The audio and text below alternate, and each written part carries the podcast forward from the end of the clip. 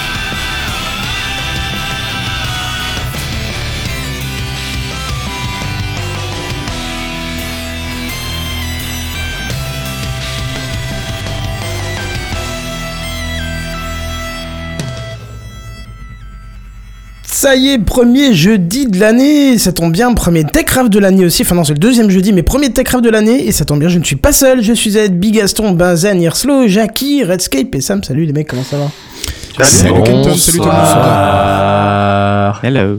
On s'est toujours pas mis d'accord sur la note à faire en fait, il faut Non. vraiment qu'un jour on, s- on non mais alors, là tu, tu dis ça comme s'il y en a certains d'entre nous qui pouvaient choisir la note sur laquelle ils chantaient. on fait Évidemment les gars, calmez-vous. C'est vrai, c'est vrai. Ça va, vous avez bien fêté, bonne année d'ailleurs à tout le monde. Hein. Oui, Et- bah, Bonne année. Ouais, alors là, je, je sais sais pas si je je peux te le bonne dire année. en fait du Ouais, c'est je- ça. Si, si, vous pouvez. vous Si, pouvez. parce qu'on est entre gens. Jusqu'au qui s'apprécient. 31 décembre, on a, euh, janvier pardon. alors. Ouais, non, décembre, ça marche aussi, C'est hein. touchy euh, avec Kenton donc. euh, Oui, c'est ça, c'était par rapport à l'épisode de, de C'est permis quand t'es aigri que j'ai publié qui dit ça. En fait, tu sais, celui que tu viens d'écouter, bah, Mais non, mais non, mais je vais être honnête avec toi. hein. Oh, la balle ça, perdue. ça fait trois semaines que j'ai le perdue, précédent épisode de Techcraft dans les trucs à écouter. Et je veux l'écouter, hein, j'ai bien l'intention de l'écouter, mais je l'ai Tu as toujours pas fait. Oui, voilà, c'est ce que j'allais dire. T'as l'intention de l'écouter ou c'est juste. Non, j'ai l'intention ferme et définitive de l'écouter, c'est c'est vraiment prévu. Écoute, ça fait des années que j'ai l'intention ferme et dé- définitive de gagner au loto, pourtant. c'est- Ouais, mais est-ce que t'as déjà joué pas. Ah, mais il faut Parce jouer que moi je l'ai quand même téléchargé déjà, tu vois, genre vraiment je suis prêt à l'écouter, c'est juste que j'ai pas pris le temps. de- téléchargé le loto? Ouais, ça c'est. Ouais. mais c'est vrai qu'il faut jouer au loto, ouais. Mais moi, je, je jouerai le jour où je gagne aussi, donc c'est ça qui. euh, je préfère attendre que, que je gagne pour jouer, tu vois. Bah ouais, t'as raison en même temps. Sinon Ah ça oui. fait que dépenser des thunes pour rien. C'est ça, c'est ça. Il vaut mieux attendre ça. Bon, très bien. Alors, on a un gros programme et beaucoup d'introductions ce soir, donc je vous propose qu'on passe directement à l'introduction.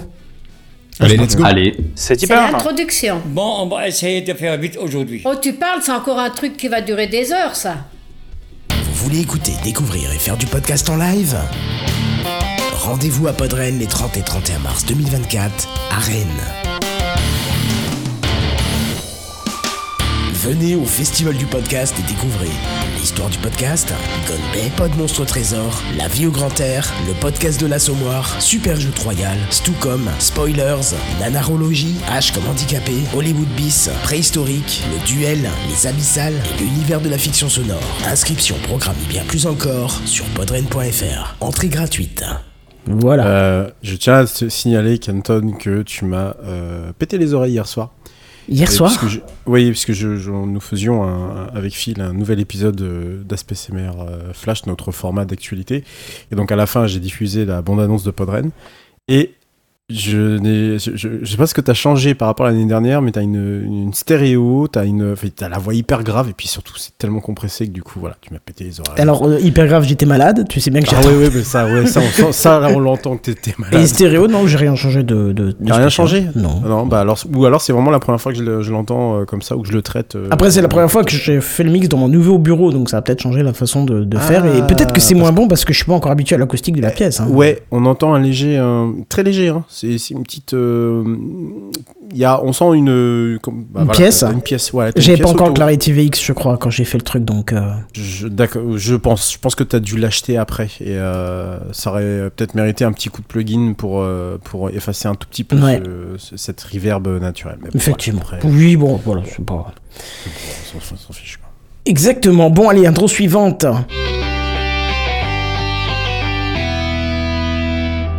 Alors pour une fois, ça va être très court.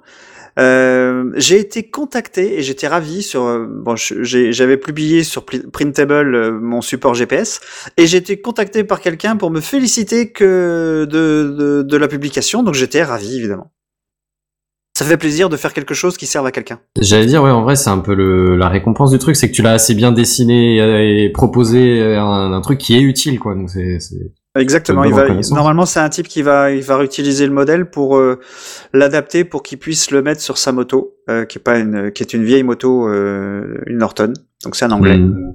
Ce serait bien que la marque te contacte directement pour t'acheter le, le design, ça aurait été cool. Bah, en fait, Beeline, euh, je devrais pas euh, de faire ce design-là, en fait. C'est, je, je, je, je, contre, je contredis les, les copyrights et compagnie. hein. Et copyright de quoi? De trois bouts de plastique qui dépassent pour fixer sur ta moto? Non mais eh.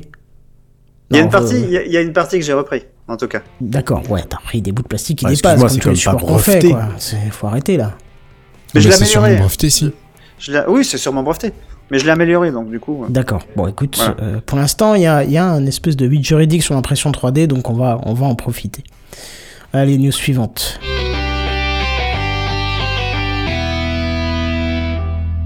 Et c'est encore moi. Euh, vous avez noté qu'il fait froid en ce moment Non, penses-tu Bon, que ça dit rien. Sans déconner. Je- Ah bon, je... non. je- C'est BFM Eh ben- TV ici maintenant euh, Eh ben, eh ben, eh ben, je vous avais parlé de, du- de l'abonnement Tempo. Ben, ça fait 4 jours et bientôt 5 parce que ce sera 5, jours rouges qu'on a eu en janvier. 5, jours rouges en Tempo où le, le, le- l'heure pleine était, est 7 fois plus chère que, que l'heure creuse. Sept Voilà. fois plus cher. Alors tu vas douiller là. hein. Non, parce que je coupe tout. Ah oui, d'accord. C'est pour ça que tu as Même remis le une veste, chauffage. c'est ça Euh, le chauffage, ben, en fait, j'ai une cheminée. Donc je ch- chauffe avec la cheminée. D'accord, c'est bien. Et t'as des enfants pour mettre dans le feu ou comment ça se passe? Ouais, Elles sont parties. Ah Le problème, c'est que ça brûle pas assez Ils sont partis. Ah, faire, c'est- ça dure Jackie, plus longtemps. Ja- Jackie, j'ai un deal. Moi, j'ai des enfants. Bah, j'ai une cheminée, mais j'en ai besoin du coup. Mais j'ai des enfants si tu veux. T'as besoin des enfants ou de la cheminée? Non, non, mais je peux te, mais non, mais je peux te passer les enfants pour euh, ta cheminée. ouais. Écoute, euh, Vous, vous noterez l'excuse suprême quand il a dit ils sont partis. Personne les a vus depuis, mais ils sont partis. On sait pas où ils sont partis. Ils sont partis Ça. pour un monde Ah, meilleur. mais c'est ils sont, vrai, elles ils sont sont- partis dans le feu, elles- quoi. On est elles d'accord. sont, elles sont aux études. D'accord, ok, très bien. Et On tu sais que les universités, elles chauffent plus. Hein. Alors moi j'ai une petite anecdote un peu rigolote. Euh, il faut savoir que j'ai un, un truc sur mon calendrier qui s'appelle TechCraft tous les jeudis dès 21h sur tech, live.techcraft.fr et, euh, et tous les matins sur mon Google Assistant je lui fais euh, nanana Google bonjour où j'ai le droit à un petit flash météo, flash info et un rappel de mes journaux. Et jusqu'à euh, la dernière fois, donc avant les vacances, elle me disait euh, et ce soir à 21h vous avez Techcraft. Et depuis aujourd'hui elle dit Techcraft. Donc c'est une grande évolution. Bravo Google. Tu sais lire le français. Voilà. Est-ce que tu lui as déjà mis des noms alsaciens à lire? Non euh, mais le GPS oui et non Mais justement, euh, teste son intelligence, Ça- la pousse là un ça- peu hors de c'est ses- pas en sa zone de confort. D'ailleurs, c'est pas en Alsace qui a le, un des noms de, de France, de villages de France les plus longs. Ou je sais Oh pas. en oui, un mot si. aussi en un C'est mot c'est Niederscheffolsheim dans le dans le Bas-Rhin T'es sûr, ouais. À tes souhaits. voilà Ou Gesundheit, comme ils disent chez eux, ouais. Niederscheffolsheim Bah, il habite là-bas, ce serait le comble qu'il arrive pas à dire le nom de là où il habite quand même. Je te rassure, euh, Cyril fait pas mieux. Euh, j'ai euh, pour les vacances, euh, j'ai utilisé plan euh, sur la route. Au lieu de te dire, je sais pas moi, une commune qui commence par Saint, euh, Saint-Hilaire, pardon, il va te dire Streets. ST comme Streets, évidemment. Street Hilaire. Ah, c'est- Hitler, oh yeah Excellent. oh le génie Mais, mais Siri est, Siri est vraiment, vraiment, vraiment, vraiment euh, À la très ramasse. nul parce que Oui. À la ramasse ouais, complet euh, parce qu'il faut savoir que euh, maintenant il y a eu une mise à jour en décembre. Je sais pas ce qui s'est passé, mais euh, quand tu lui dis dis Siri, je crois que j'ai rien. ouais voilà. Dis Siri, mets-moi telle playlist de musique. Trois quarts du temps, entre le moment où je dis dis Siri et mets-moi un truc, une musique ou je sais pas quoi, il va me faire un hein. J'ai Ouais. toujours pas compris. T'as t'as eu non mais je- je- je- et donc quand elle dit ce un hein, elle n'arrive pas rien du compris. coup à ouais. Elle, elle arrive pas du tout à capter le reste. Du coup, trois fois sur quatre, elle me balance un truc. euh, je vais vous mettre euh, une- un mix de vos morceaux. Je je t'ai pas demandé ça, je t'ai demandé une playlist bien Bah, spécifique avec un Si nom. t'as pas que- compris, fais Alors, rien quoi. si, si tu veux une non-news, mon cher Redscape, rappelle-toi qu'on Oui. a annoncé euh, une des fameuses news d'Apple de cette année, c'était de proposer un service de musique à moins de 5 euros où en fait t'avais aucune commande, mais tu devais tout dire à Siri. Tu te rappelles de ça? Oui, oui, je me souviens. Oui, oui, Voilà. oui, oui. L'option a disparu. voilà. Sérieusement Ah oui, Non, non, mais c'est- pour- ils Ah, ont arrêté. Ah oui, oui, ils ont arrêté le truc. Oui, bah oui, je me souviens voilà. très bien. Tu avais traité ça dans une des W, euh, WDC ou je sais plus comment ça s'appelle le, le truc de développeur là, mais oui. Ouais, oui, ouais, ça- ce ça truc de forfait, il a ouais. disparu, il est fini, tu peux plus l'avoir. Donc je pense que ça, ça explique cela. hein, Ouais, si tu lui dis euh, je vais écouter Super Tramp et qu'il te met du Georges Brassens, euh, bon bah voilà quoi, c'est pas Mm. terrible quoi. Ouais. Bref, euh, voilà pour euh, toutes les intros, ça va, on les a bouclées vite, en 10 minutes c'était fait, c'était même pas un truc qui a duré des heures. Let's Alors, go. Eh ben écoute, ouais, news high tech, on enchaîne alors. C'est les news high-tech. C'est les news high-tech. C'est les news high-tech. C'est les news high-tech. T'as vu le dernier iPhone, il est tout noir. C'est les news high-tech. Qu'est-ce que c'est le high-tech C'est plus de mon temps tout ça. Et je sais plus qui. Ah si, pardon. Alors, j'ai perdu mes habitudes quand même, tu vois. C'est, faut bien que je. Ouais, il a fallu Non mais c'est le froid en vrai avec tes vieux membres Voilà. de personnes anciennes, t'as un peu du mal à toucher le... Ça doit être ça, ouais. Redscape. Merci.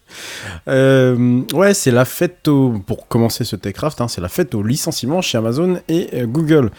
Euh, les big tech, vous le savez, gonflent et se dégonflent. hein, je vais pas vous l'apprendre et c'est le cas euh, chez Amazon puisque l'entreprise de euh, Jeff Bezos va se séparer de centaines d'employés aux États-Unis sur les filiales Prime euh, Video, MGM Studio et Twitch. Pour cette dernière d'ailleurs, il y en a 500 qui devraient partir, Euh, 35% quand même des effectifs hein, du côté de la filiale streaming spécialisée dans les jeux vidéo et autres AS, AS, AS, ASMR dénudés. Euh, trop gros, ça serait euh, les mots qu'aurait pu employer le nouveau euh, CEO de, Twitch, hein, Dan Clancy, hein, qui déplore que malgré des efforts évidents pour réduire les coûts, il y a encore trop de personnes qui ne savent pas ce qu'ils foutent là. Donc la porte c'est par là, merci, au revoir. On remerciera au passage la pandémie de, de Covid-19 qui aura joué un rôle clé dans J d'embauche. Il faut bien trouver une explication après tout. Euh, 500 personnes qui iront d'ailleurs grossir les quelques 18 000 personnes déjà débauchées, par, déjà dégagées pardon, par Amazon au cours de l'année 2023. Et on continue sur notre lancée. Plus et- Twitter, plus Twitter aussi, qui sont, où ils ont perdu 90% de leur, euh, leur personnel. Effectivement, plus Meta en 2023. Euh, Meta, euh, Twitter, oui, euh, X, je voulais dire. Twitter, moi, je, je percute plus. Euh, continuons sur notre lancée et surfons sur la vague de licenciements pour atterrir chez Google, euh, qui n'échappe euh, pas au début d'année morose que connaît le milieu de la tech et nous propose un petit millier, qui a été annoncé d'ailleurs hi- hier, hein, rien que ça, du côté de la branche hardware cette fois-ci, comprenant les produits Pixel, Nest et Fitbit, mais également quelques équipes d'ingénieurs euh, chez Google, euh, le moteur de recherche, et Google Assistant. Euh, information pas totalement, totalement confirmée d'après ce que j'en ai vu ce midi par Google, qui pourrait finalement procéder à des réajustements, à des changements organi- organisationnels selon le porte-parole de Google, Courtenay Mancini. D'ailleurs, les cofondateurs de Fitbit, James Park et Eric Friedman, feront leur valise euh, et déménageront, euh, enfin déménageront, enfin iront crécher ailleurs euh, que dans la firme de Mountain View puisqu'ils euh, quittent la, présidence de Fitbit. On pourra euh, parier très fort sur le fait que euh, Fitbit rejoindra sans doute le cimetière des produits et services, une spécialité hein, qui, fait toujours les beaux jours de Google. Tant qu'il y a du fric, hein, on peut se le permettre, aurait déclaré un haut cadre. On saluera son cynisme et les millions de clients de la célèbre montre connectée qui voient des fonctionnalités carrément disparaître, euh, les poussant gentiment à acheter leur montre Pixel. Bon, et puis pour terminer sur une note encore plus morose, la saga Unity continue. Bon, Bigaston, on a beaucoup, beaucoup, beaucoup parlé l'année dernière. Mais il y a encore eu une autre petite annonce, je crois qu'il date d'il y a 2-3 jours de ça, d'une coupe de près de 25% dans leurs effectifs, soit 1800 employés. Je sais pas combien ils ont d'employés, mais en tout cas, ça, ça, ça dégage. Après les 265 de novembre euh, dernier, euh, 265 dégagés par la force d'un chargeur AK-47 dans le pied. Euh, voilà. Euh, oui, euh, mon cher Bigaston. Bah du coup, je- comme je comptais en parler, je, conti- je complète un peu ta news. Je me permets, euh, ça complète du coup, euh, comme tu disais, 258 employés qui ont été licenciés. et la- 265. de, euh, 265, pardon, oui, j'ai dit à l'envers. Euh, fermeture de 14 bureaux dispersés du monde dans le monde entier, et euh, dont les bureaux de Singapour et Berlin. Et euh, c'est entre autres euh, leur justification, c'est pour se recentrer. Parce que, oh là là, quand tu fais un moteur de jeu, c'est vachement intéressant de faire des jeux, moteurs de jeu. Et pas d'aller faire du cinéma. Et euh, donc ils ont un peu la plupart des gens qui ont été licenciés, c'était sur les euh, tous les domaines externes euh, à la création du moteur de jeu Unity, donc tout ce qui est euh, euh, réalité augmentée pour des terrains de foot, euh, euh, pour le cinéma ou des trucs comme ça. Voilà. Ouais, bah une bonne excuse quoi, finalement. Une bonne excuse. Et- oui, exactement. Euh, merci Bigaston pour euh, la précision. Euh, donc 2024 semble encore donc très bien parti hein, sur le front des licenciements, comme en 2023. hein. on voit quand même un secteur tech de, plus en plus dans le marasme. On s'aperçoit que la croissance devient plus faible. On se pose en victime, gna gna gna, les gens gna gna gna, on met tout sur le dos de la pandémie. Les gens c'est tous des nuls, hein, en oubliant qu'une seule de ces big tech a au moins deux à trois fois le PIB d'un pays comme Madagascar sous les fesses, mais que décidément plus on en a et mieux on les écarte. Proverbe, malgache, je vous dis. Et puis on va passer à la suite. C'est Canton qui l'apprend. Kenton. J'avais pas mis l'image. Je commence mal ce TechCraft, hein, franchement. Bon, vous le savez, justement, si vous suivez TechCraft, ChatGPT est maintenant à sa version 4 turbo diesel injection, mais pour en bénéficier, il faut raquer. Hein, il s'est pas donné parce que on est quand même au-dessus d'un abonnement Netflix ou Disney+, parce qu'on est autour des 22 dollars. 24 pour être précis, mais euh, apparemment c'est censé vaciller euh, selon les mois. Pour l'instant, moi, j'ai eu 24, je crois. Mais bon. Mais si on veut pouvoir l'utiliser gratuitement, il y a des petits arrangements à, à savoir, hein, euh, comme le fait de passer par Microsoft, qui est allié à OpenAI depuis maintenant des mois.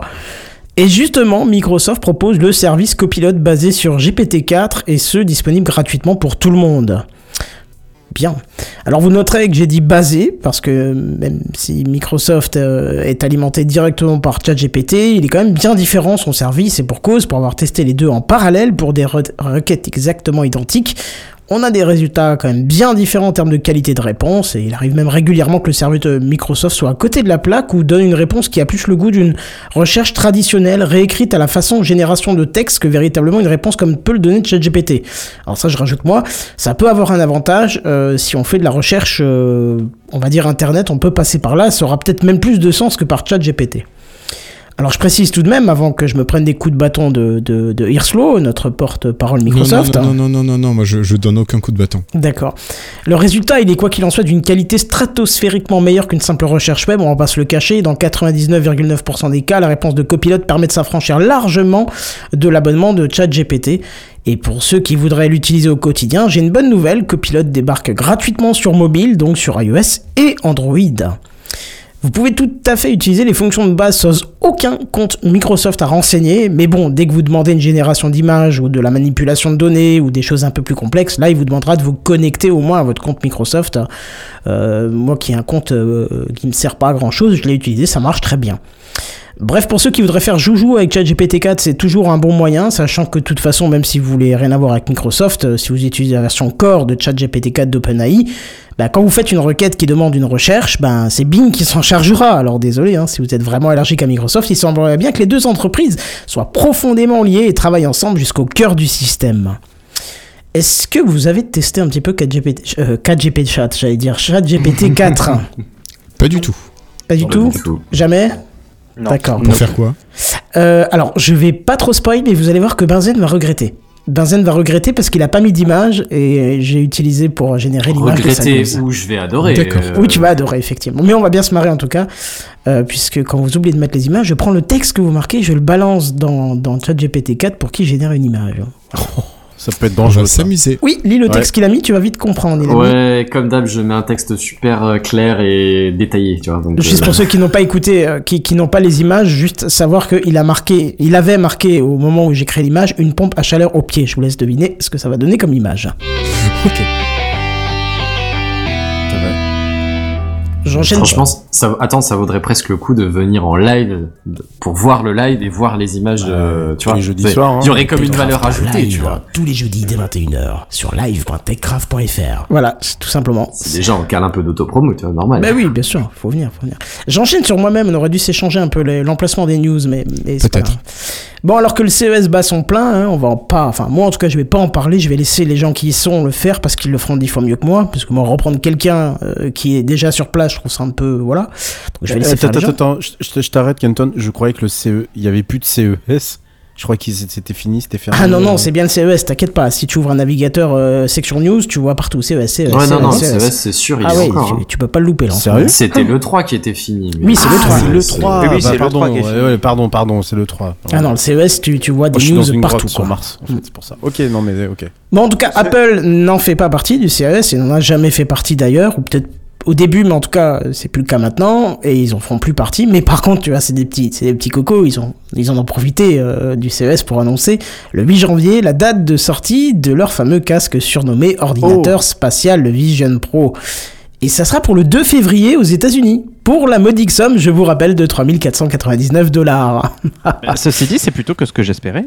Et ben euh, non, mais j'avais dit que c'était début, début 2024. Hein, ça avait Ouais, été, euh, Oui, entre ce qu'ils disent et des fois le retard qu'ils peuvent avoir. Non, mais ok, trop bien. Ouais, ouais, on s'attendait à du retard, effectivement, mais non, c'est pas le cas. Alors, si vous écoutez depuis, euh, depuis là-bas, euh, depuis les États-Unis, vous pourrez le précommander à partir du 19 janvier, donc dans quelques jours. Qu'est-ce qu'on est aujourd'hui? On est le 11, Le donc dans 11. 8 jours, c'est bon, vous pourrez le précommander. Contraire- c'est c'est de l'Apple, hein. C'est. Faut pas s'étonner que ce soit cher. Ah mais non, non, mais surtout qu'on le connaissait le tarif, hein, c'est pas une surprise, hein, euh, ça c'était pas du tout une surprise. Contrairement à ce qui était annoncé de base, justement, euh, en plus des magasins physiques, le casque pourrait être aussi dispo en achat en ligne. Ce qui à la base avait dit, ah non, non, on le vendra en magasin parce qu'on le formera et tout, mais apparemment, là, ça serait quand même en ligne. Et il sera pourvu de la puce M2 et non M3, euh, comme certains l'auraient pensé. Il avait été annoncé avec du M2, mais beaucoup ont dit, oui, bah, d'ici là, le M3 M3 sera sorti, ils vont mettre le M3 dedans. Non, ça sera du M2. Et euh, de toute façon, on a vu, il y a toute une bardée d'autres processeurs à l'intérieur, donc bon, voilà. Il sera livré avec euh, tous les, access- les accessoires nécessaires pour un confort maximal, dont le solo night band et le dual loop band. Je vous laisse aller voir ce que c'est, ça sert à rien qu'on détaille doit être un ici. groupe, ça, non? C'est un Oui. groupe de jazz? Ouais, c'est ça, ils ont joué avec les Eagles en 84. Mm, mm. Après, ils ont pris l'avion. Euh, pour les plus taquins d'entre vous, euh, la chiffonnette de nettoyage à 25 euros sera livrée avec. hein. Voilà, ça fera des news en Ah, moins. il y a- ah, là, voilà la, la vraie utilité de la chiffonnette, d'accord. C'est ça, ouais. Et puis, moi, je pense qu'il vaut mieux acheter le casque euh, pour avoir la chiffonnette que. Que voilà. Bon, ok, la vanne n'est pas passée, on l'enlève. Euh, alors, je dirais. Oui, alors, en plus de la chiffonnette, ouhou, il y a une batterie et un câble pour la recharge. Euh, là, j'ai envie de dire encore heureux, parce que c'est vrai qu'en ce moment, bon, voilà. Surtout que l'adaptateur sera fourni, contrairement aux autres produits Apple. Allez Eh oui, ils sont- Et ils sont ça. Mais ceci dit, c'est en train de devenir le standard. vrai. Il y a plein de gens qui qui livrent plus le chargeur, enfin Ah oui, juste oui, un câble, sûr. mais mais c'est tout. hein. C'est ça, c'est ça. Mais là, ils le fournissent, encore heureux, à Ce ce sera un prix-là. USB-C ou pas? Je ne sais plus. Euh, Il faudra aller voir les news. Certainement, ouais. Vous pouvez aussi faire l'achat de lentilles adaptées, mais pour ça, il faudra aligner quelques dollars en plus. Hein. Euh, C'est Zeiss, je crois qu'il les propose, si je dis pas de bêtises. Euh, alors, euh, quoi faire avec ce, casque pardon, en sortie de carton? Eh bien, sachez qu'Apple annonce quand même plus d'un million d'applications iOS et iOS et iPad déjà compatibles avec le casque, mais aussi dispo dans un App Store dédié au Vision Pro. Apple annonce aussi la disponibilité de plusieurs dizaines de jeux tirés d'Apple Arcade et bien d'autres surprises réservées aux futurs acquéreurs fortunés. Alors, euh, chose déjà présente et qui je pense va être largement commentée à travers le web, c'est la possibilité de pouvoir enfin regarder les vidéos spatiales que vous avez tournées avec votre iPhone 15 Pro et Pro Max depuis déjà des mois. Bon bref, moi j'ai hâte de voir les premiers retours de ce casque et surtout voir en quoi il vaut le coup parce que 3499 dollars c'est c'est pas mettre 1000 balles dans un Mac, hein. tu te poses quand même un peu plus la question euh, si c'est utile ou pas pour toi. Euh, réponse euh, sans spoil, non. Euh, fun fact sur la partie développeur des applications que le casque va pouvoir exploiter, euh, sachez que la partie marketing d'Apple a appliqué des conseils et des restrictions assez curieuses à ses développeurs, comme le fait de ne pas utiliser les termes de réalité augmentée, de réalité étendue ou encore de réalité mixte. C'est curieux hein, quand même. Le- Bah, le- ça rentre vraiment dans leur ligne marketing où ils ont toujours un peu aboli ces termes. Ouais, mais là, c'est carrément, euh, c'est carrément appliqué aux développeurs. Le terme d'application d'informatique spatiale doit être privilégié, et pareil pour le terme de métaverse qui ne doit jamais être util- utilisé. Concernant le nom du casque lui-même, Apple Vision Pro, il doit forcément être écrit avec une majuscule à chaque mot, attention, et il ne doit être écrit que sur une ligne, donc pas de césure dans le terme. Et surtout, ne jamais être nommé The Apple Vision Pro. C'est quoi ces conditions Non, débiles non, non, c'est tout à fait normal. En fait, c'est dans les guidelines de développeurs pour tout un tas de trucs. C'est quand tu brandes un produit, quand tu utilises la marque, tu vas pas césurer la ligne, enfin marquer une césure euh, si tu fais ça sur un, un logo par exemple. Si c'est dans du texte, bien sûr, tu as le droit de sauter la ligne euh, si la ligne doit sauter. Euh, mais voilà, rien de nouveau en fait. euh, c'est. Oui, moi je trouve ça curieux. J'ai vu d'autres marques le faire. hein. Mais bah, si, si, si, si. Tu, tu as des règles d'usage d'une marque, euh, de toute grande Oui, j'ai marque. dit d'autres marques. J'ai Ah vu, oui, j'ai dit, j'ai vu d'autres pardon. marques le faire, hein, mais c'est- Ouais, ouais, c'était marrant. C'est rien c'est- de. Oui, oui, oui. Et Mais, euh, rappelons, le, ra- rappelons en termes de ça hein, que Twitter, euh, le- l'une des guidelines de leur logo euh, quand ils les ont update, c'était euh, vous ne devez pas euh, anthropomorphiser ou humaniser le l'oiseau de Twitter. Bon, bah les artistes Fury sont un peu amusés après ça. Ouais. C'était très rigolo. Puis là, je voudrais bien qu'ils appliquent la même règle, de pas mettre césure dans le nouveau nom de la marque X. Ok, ouais, on va essayer, euh, faire tout notre possible, hein, mais bon, bref, non, mais je, je voulais en parler pour Apple parce que comme on crache un peu sur les autres marques, c'est bien de cracher aussi sur Apple parce que sinon on va nous dire qu'on est trop fanboy. Euh, alors pareil pour le mot casque, vous ne devrez pas l'utiliser, ça fait pas assez classe.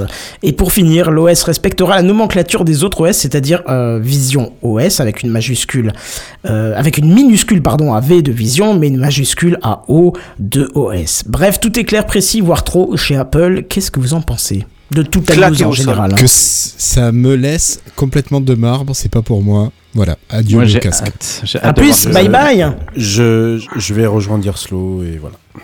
Bah moi j'ai le, le côté du euh, j'ai développé pour de la VR donc je peux, parler du côté développeur Euh, un million d'applications hein, euh, c'est de, de l'argument marketing à la con comme pas possible c'est que en gros c'est ils t'ont mis euh, un émulateur iPhone dedans et ils te projettent un écran en réalité augmentée enfin c'est c'est couillon hein mais euh, mais euh, tu c'est pas un portage hein, c'est juste une euh, Enfin bref, C'est un compatible. argument. Ouais, c'est ça, c'est compatible, c'est c'est cool, tu peux lancer. Je vois très peu l'utilité, mais c'est pas grave.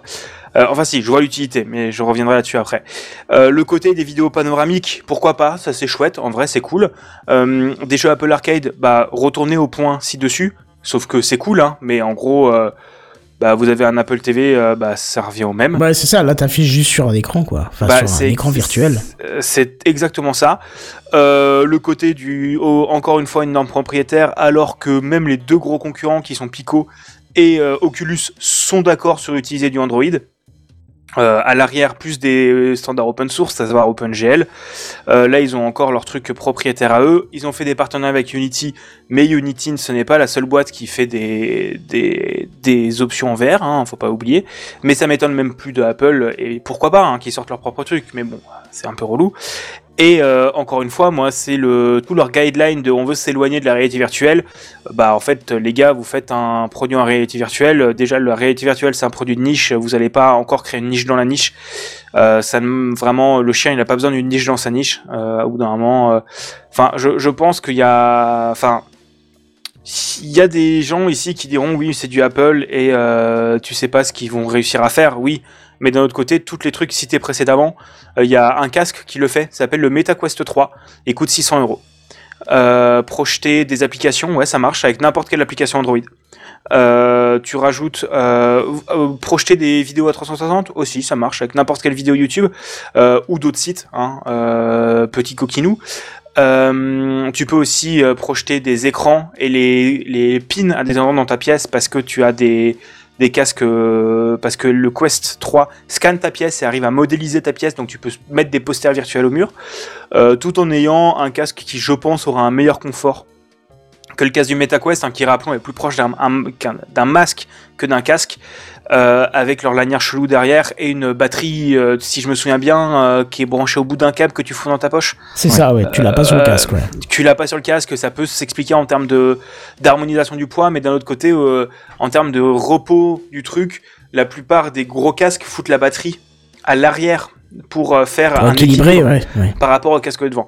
Donc encore une fois, on verra ce que disent les gens, mais euh, déjà que les HTC Vive à 1200 balles ou les MetaQuest Pro à euh, 1300, euh, c'était un public de niche. Alors euh, 3600 avec euh, des API propriétaires et pas compatibles avec SteamVR qui est la base de la VR. Bon, après qu'ils veulent s'éloigner du métavers, je comprends. Euh, qu'ils veulent s'éloigner de la réalité virtuelle, c'est quand même couillon parce que c'est quand même un peu euh, leur centre et euh, leur centre de, de, marque. hein.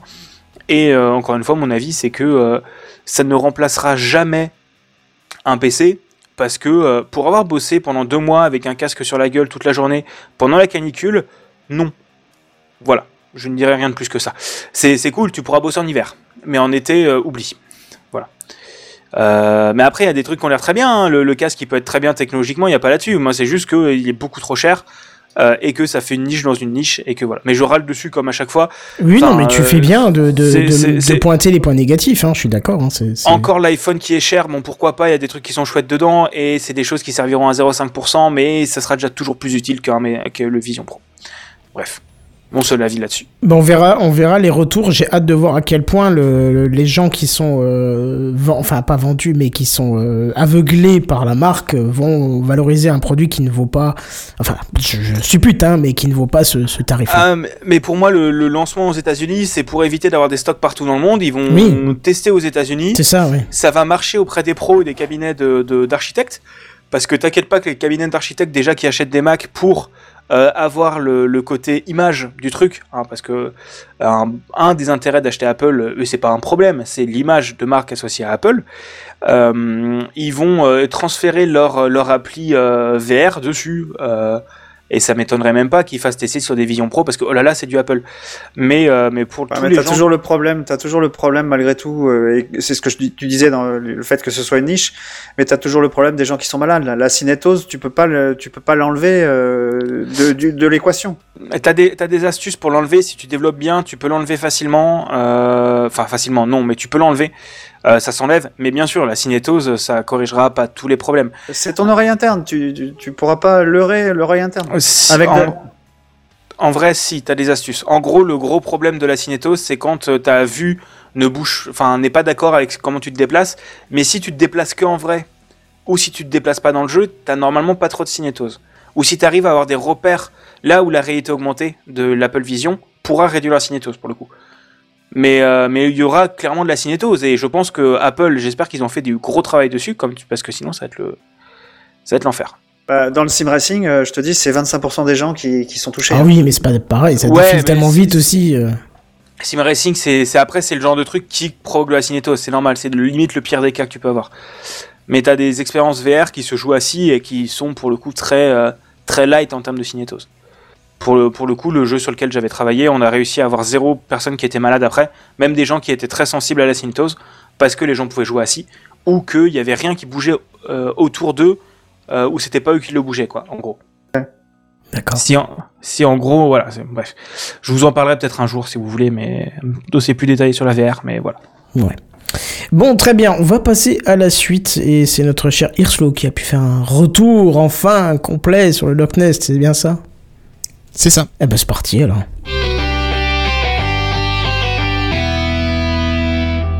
Hirslo. Ouais, donc je voulais vous faire un petit retour du Loch Ness. Donc je vous rappelle, le Loch Ness, c'est ce petit boîtier que vous tenez dans la main, qui est votre gestionnaire physique de votre identité numérique, de vos identités numériques. Euh, donc ceux qui nous ont suivis au dernier épisode, je venais de le recevoir le jour même, donc j'avais pu bidouiller un tout petit peu dessus, mais forcément j'étais pas allé bien loin et j'avais pas pu faire de retour d'ex- d'expérience construit et, et complet. Alors même si je sais pas si aujourd'hui je ferai un retour complet, euh, Benzen, tu l'as aussi euh, reçu le tien? Oui, oui, je l'ai aussi reçu, mais j'ai pas encore trop trop joué avec. C'est-à-dire que j'ai chargé mes mots de passe dessus. Euh, Il y a eu quelques petites erreurs par-ci par-là, mais euh, j'ai j'ai pu les résoudre. Ah, c'est pas très difficile. Et après, ça dépend peut-être de là d'où tu les as fait euh, venir tes, enfin, d'où tu as fait venir tes mots de passe. Ouais. Parce qu'il y a des, des gestionnaires de mots de passe qui ne respectaient pas les normes d'exportation. C'est peut-être aussi pour ça. Écoute, si, si, dans l'ensemble ça marchait, ça a marché pour genre euh, sur les 300 ou quelques que j'avais, ça a marché pour euh, 280 sans aucun problème.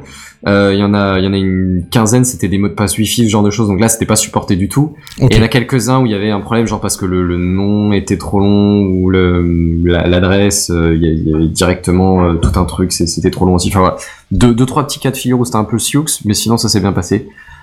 Ok. Euh, je vais pas tout cramer à ta place, je vais peut-être te laisser parler dessus et Ouais, si j'ai un truc à rajouter, Tu interviendras, tu prendras la parole à ce moment-là. ça roule. Ok. Alors, bon, moi, ça fait trois semaines que j'ai mon Loch Nest et ça fait trois semaines que je m'en sers tous les jours. Alors, je vous avais dit que j'allais lui mettre une petite dragonne pour l'attacher à mon trousseau de clés. Bah, vous voyez, je l'ai toujours pas fait.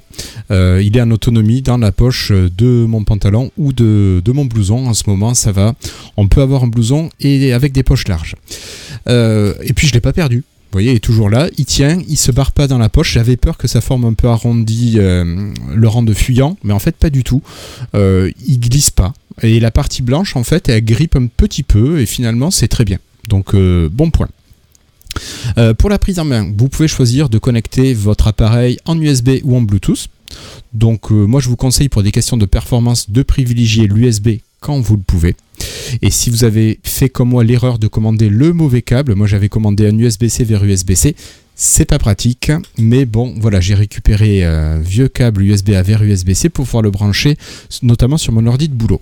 Euh, parce que je m'en sers et en perso et en professionnel, euh, ça fait les deux pour moi. Euh, donc, bah, pour vous brancher ça sur votre ordinateur, c'est hyper facile. hein. Vous branchez la connectique en USB-C ici à l'extrémité du Lock Nest, et puis vous branchez le reste sur le port de votre machine, et il est automatiquement reconnu. Si vous êtes en USB, donc vous avez juste à sélectionner l'appareil, vous faites OK et vous rentrez votre mot de passe maître. euh, C'est hyper facile. Bien sûr, auparavant, vous avez dû rajouter votre extension Lock Nest à votre navigateur ou sur votre smartphone. Bon, sur Android, pensez bien à paramétrer votre Lock Nest comme application qui va gérer les mots de passe. Euh, moi, je sais que j'ai Ersla qui m'a dit hop, hop, hop, pense à faire ça parce que euh, voilà, c'est il faut que tu penses à le faire parce que le Android n'est pas capable de gérer plusieurs gestionnaires de mots de passe. Donc voilà, si vous êtes comme moi sur Android, pensez à le faire. Oui, non, pardon, je lisais un petit message d'Irsla sur le, le chat à propos des. Oui, il dit que le câble est fourni avec, maintenant tu peux plus faire l'erreur. ouais. Ouais, ouais, ouais. Voilà. Non, mais c'est moi qui me suis trompé à la commande. Voilà, mais c'est pas grave.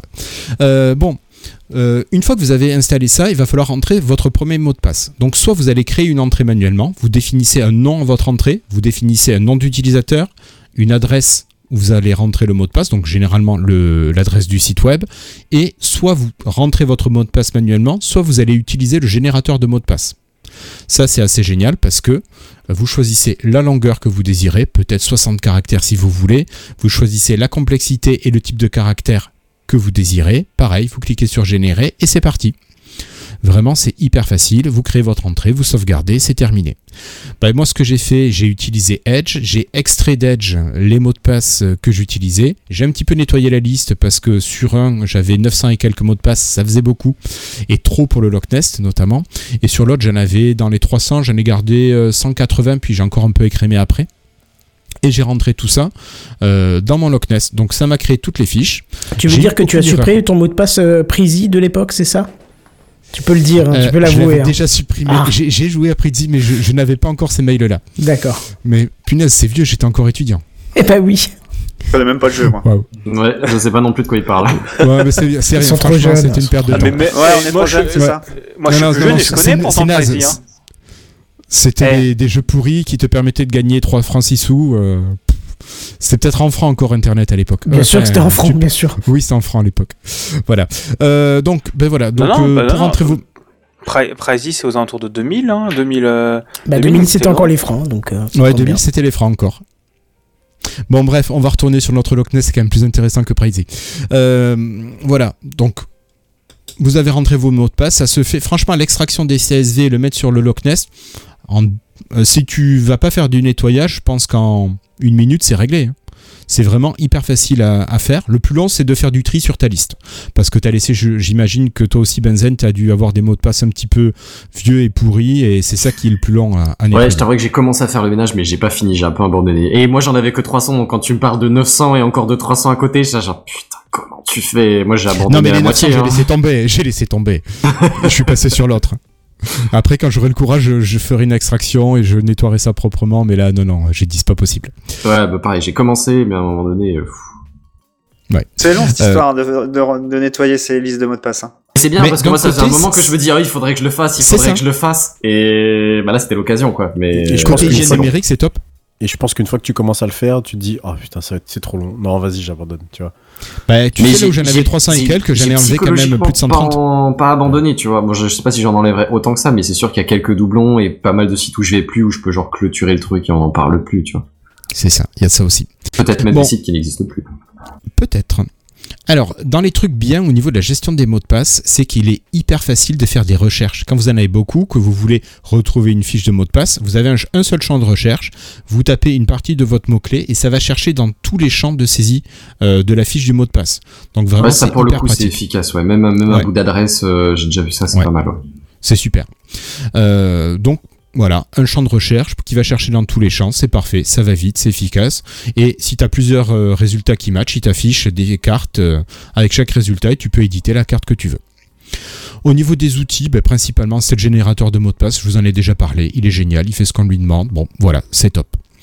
Euh, dans les petites limites quand même, parce que l'outil n'est pas parfait, mais je pense qu'il ne peut pas être parfait.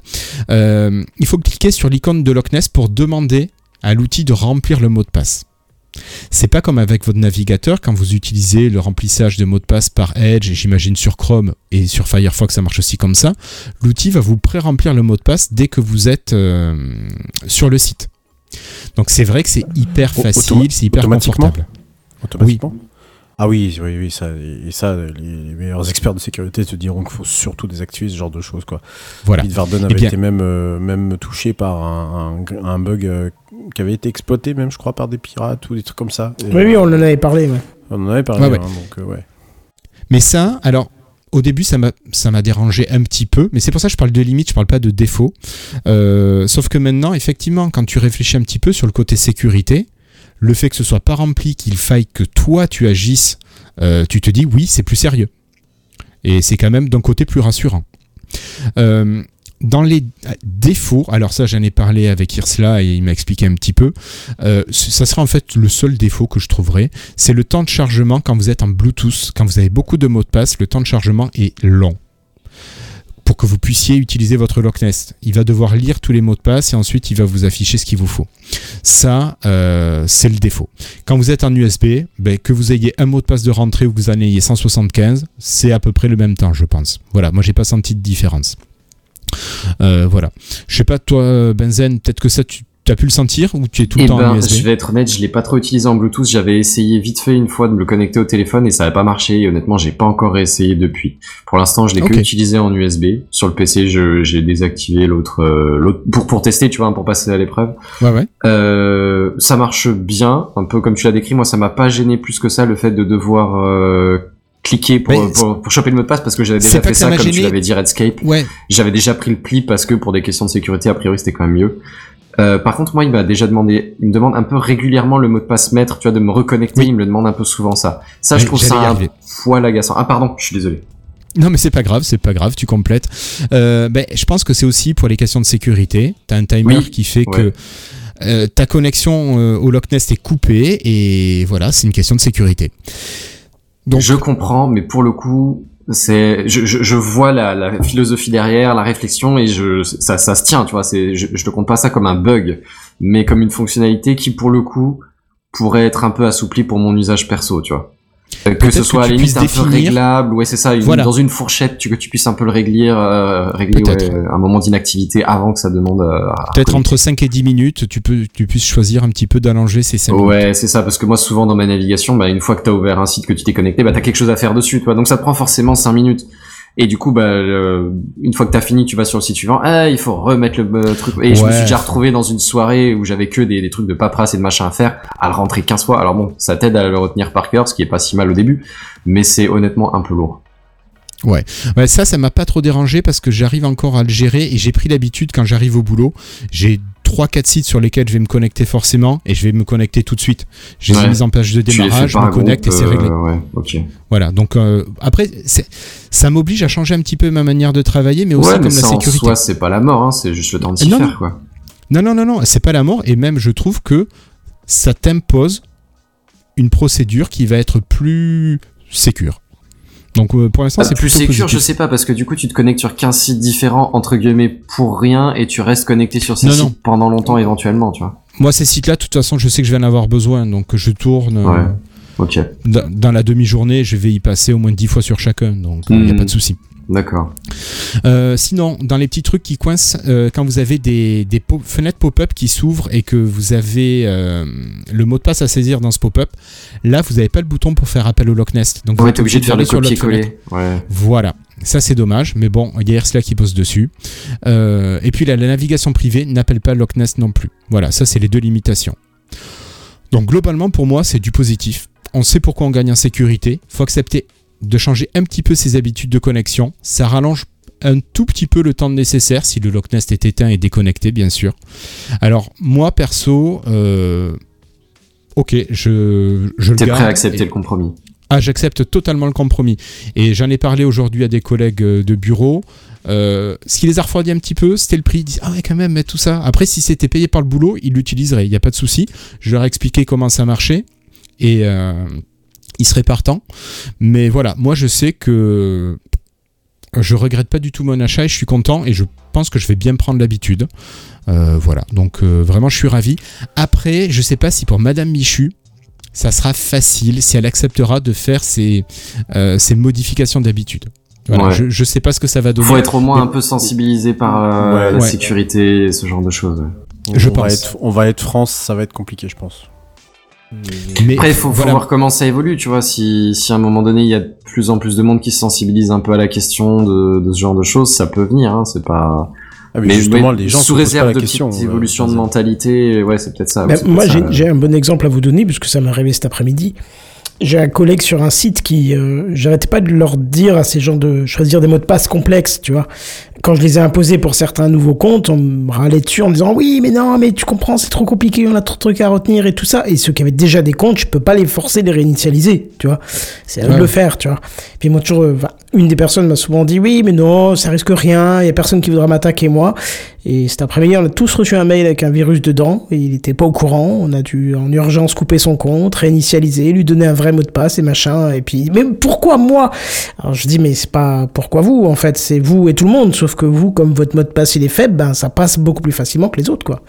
C'est juste ça le problème. Donc, euh, Bah, je, pense que les gens, surtout, ils se rendent pas compte que, d'accord, c'est pas, ils sont pas Edward Snowden, ils vont pas se taper un, un virus ciblé, mais d'un autre côté, il y a tellement de scripts automatique, qui tournent. c'est ça. Ouais, c'est ça. Il envoie n'importe 100 000 quoi, personnes, euh. tu fais partie de la liste, tant pis pour toi, quoi. Oui, moi j'ai fait quelques ça. recherches et j'ai vu que ça, j'ai vu que ça venait euh, d'un serveur dans un data center à Paris. Tu vois, euh, avec l'IP, j'ai pu remonter un petit peu et puis voilà. Ouais. Bah, sous réserve Oh, que putain, ton data center soit pas juste un VPN, tu vois. Oui, oui, bien sûr, mais je veux dire, c'est pas quelqu'un, euh, je veux dire, que- comme, comme on le sait, je travaille dans une école, c'est pas quelqu'un qui est rentré dans son bureau et qui s'est connecté dessus. J'ai pu voir que c'était une connexion externe et de loin en plus, tu vois, donc euh, avec une IP complètement différente, euh, à une heure où il était pas dans son bureau, et puis voilà, tu vois. Ah ouais. Mais voilà, moi c'est vrai, donc bilan, euh, que, quasiment que du positif. Donc euh, je suis vraiment ravi de, de l'acquisition et euh, du boulot que je vais pouvoir faire avec.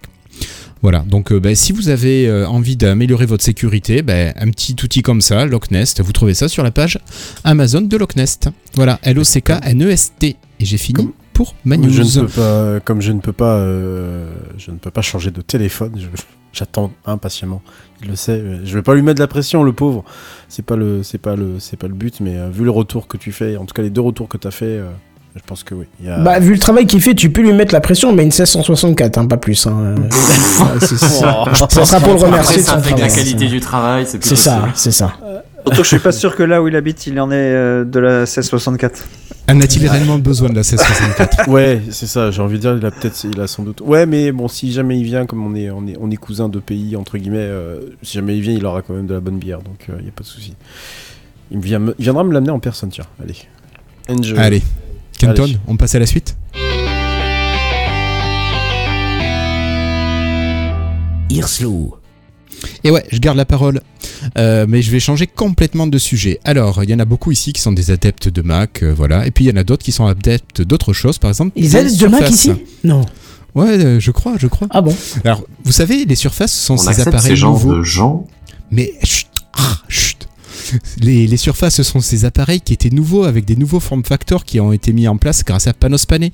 Vous savez, Panos Panay, euh, ce monsieur qui a été chez Microsoft pendant longtemps et qui a quitté l'entreprise il y a quelques mois. Voilà.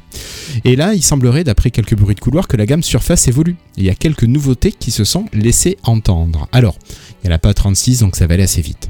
Tout d'abord, les nouvelles gammes proposeraient des CPU Intel, AMD et Qualcomm. Tiens, Qualcomm, euh, ça vous fait pas penser à l'ARM, ça? Bah si, Bon. carrément. Oui, carrément. Carrément. Ouais.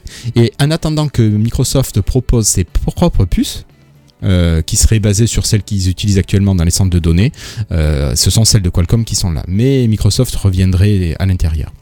Euh, donc ce sont les Surface Pro et les Surface Laptop qui proposeraient dès 2024 des puces ARM Qualcomm dérivées du Snapdragon X. Vous y trouveriez dedans évidemment un NPU, le fameux Neural Processing Unit. Bien sûr, tout ça c'est pour faire de l'IA, hein Redscape, tu t'en doutes. Hein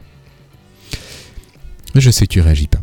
Esthétiquement, le Surface Laptop devrait avoir des lignes plus courbes, des bords plus fins et un écran proposé euh, en 13,8 pouces et 15 pouces, contrairement aux 13,5 pouces qui existaient aujourd'hui.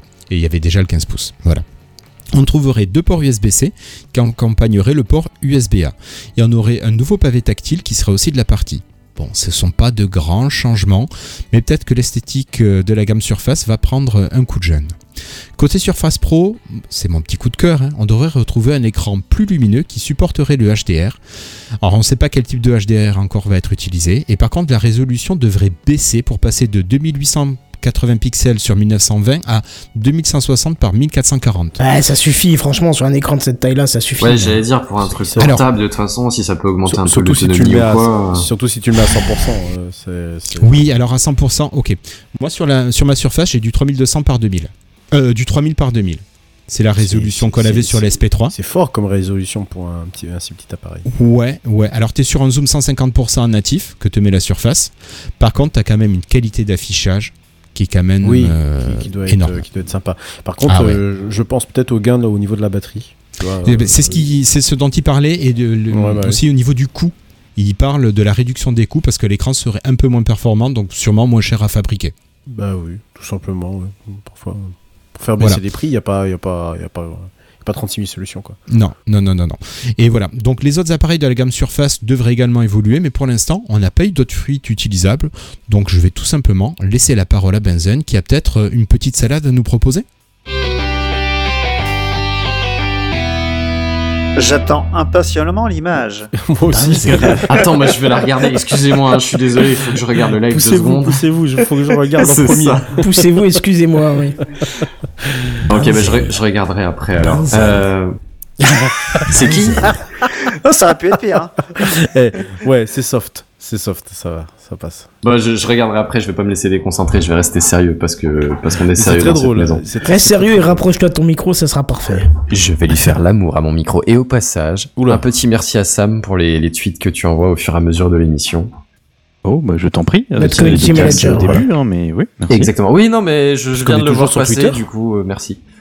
Sur X, pardon, sur X. euh, Ah, on est toujours sur. Enfin, non, mais même, on est toujours sur X. On est un peu partout. fait. On est partout. Euh, on serait presque susceptible de passer dans une théorie du complot tellement on est partout, tu vois. Euh, non, je vais vous parler de, alors on- plutôt des news du CES, trois petits trucs que j'ai vu passer vite fait. Euh, je sais pas si c'est les meilleurs, les plus intéressants, les plus aboutis ou les plus high tech, mais euh, c'en est trois que j'ai vu passer, voilà. Euh, qu'a priori personne d'autre n'a évoqué avant moi ou après, ou, ou n'évoquera après, mais euh, on verra ça euh, se faire de ma part. La première, c'est liée à l'image que, que vous avez là devant vous. Euh, vous voyez le fonctionnement d'une pompe à chaleur? Oui. Globalement, Oui, bien hein, on on fait vite. Et Ouais. ben, figurez-vous qu'une société euh, qui s'appelle Soul Cooler, Soul comme euh, la plante des pieds en anglais et Cooler comme euh, comme rafraîchisseur. Comme le rouge, le vert, le jaune? Non, pas ça. Non. Oh là là. Euh, Il l'a fait. Il l'a fait. Il l'a fait. Ils osent tout de toute façon ces gens-là. Ça qu'on les reconnaît. Hein. GG, GG. Tout en douceur. Euh, et ben, figurez-vous qu'ils ont mis au, euh, au point une semelle à rajouter dans sa chaussure qui a un aspect un peu intéressant. Alors c'est pas pour avoir euh, ajouté du confort ou ajouter du rebond, c'est même pas pour ajouter de la piézoélectricité. On a déjà évoqué ça, il me semble, dans, dans TechCraft. C'est des semelles où en gros, quand tu écrases avec ton pied, le mouvement, ça génère de la, la- la microélectricité et du coup, en théorie, tu peux charger des appareils avec ou des, des petits détails de ce genre. Non, non, ici rien de tout ça, pas d'électronique. Euh, non, monsieur. Par contre, on utilise la technologie un peu moderne, à savoir le principe d'une pompe à chaleur. En gros, on libère de l'air ou on le, on le libère pas. Enfin, on, on on le libère pas, on le capte. Comprime. Ouais, c'est ça. On On le comprime un on- gaz. On, on le détend, c'est ça. Merci. Voilà. Euh, et et l'idée du coup, c'est que euh, c'est le, le, le moteur de, de, de ce mouvement, bah, c'est le, le fait de lever et abaisser le pied. Hein, ça, ça tire sur et ça tire et ça pousse sur la semelle de manière différente. Euh, se- selon qu'on lève le pied ou qu'on le pose. Et puis du coup, l'idée donc c'est de, de gérer un espèce de flux d'air. Et l'objectif de ce flux d'air, eh ben, c'est de réchauffer vos pieds ou de les refroidir, hein, parce que c'est une clim réversible, s'il te plaît, à un moment donné, euh, on fait les boulots bien ou on le fait pas.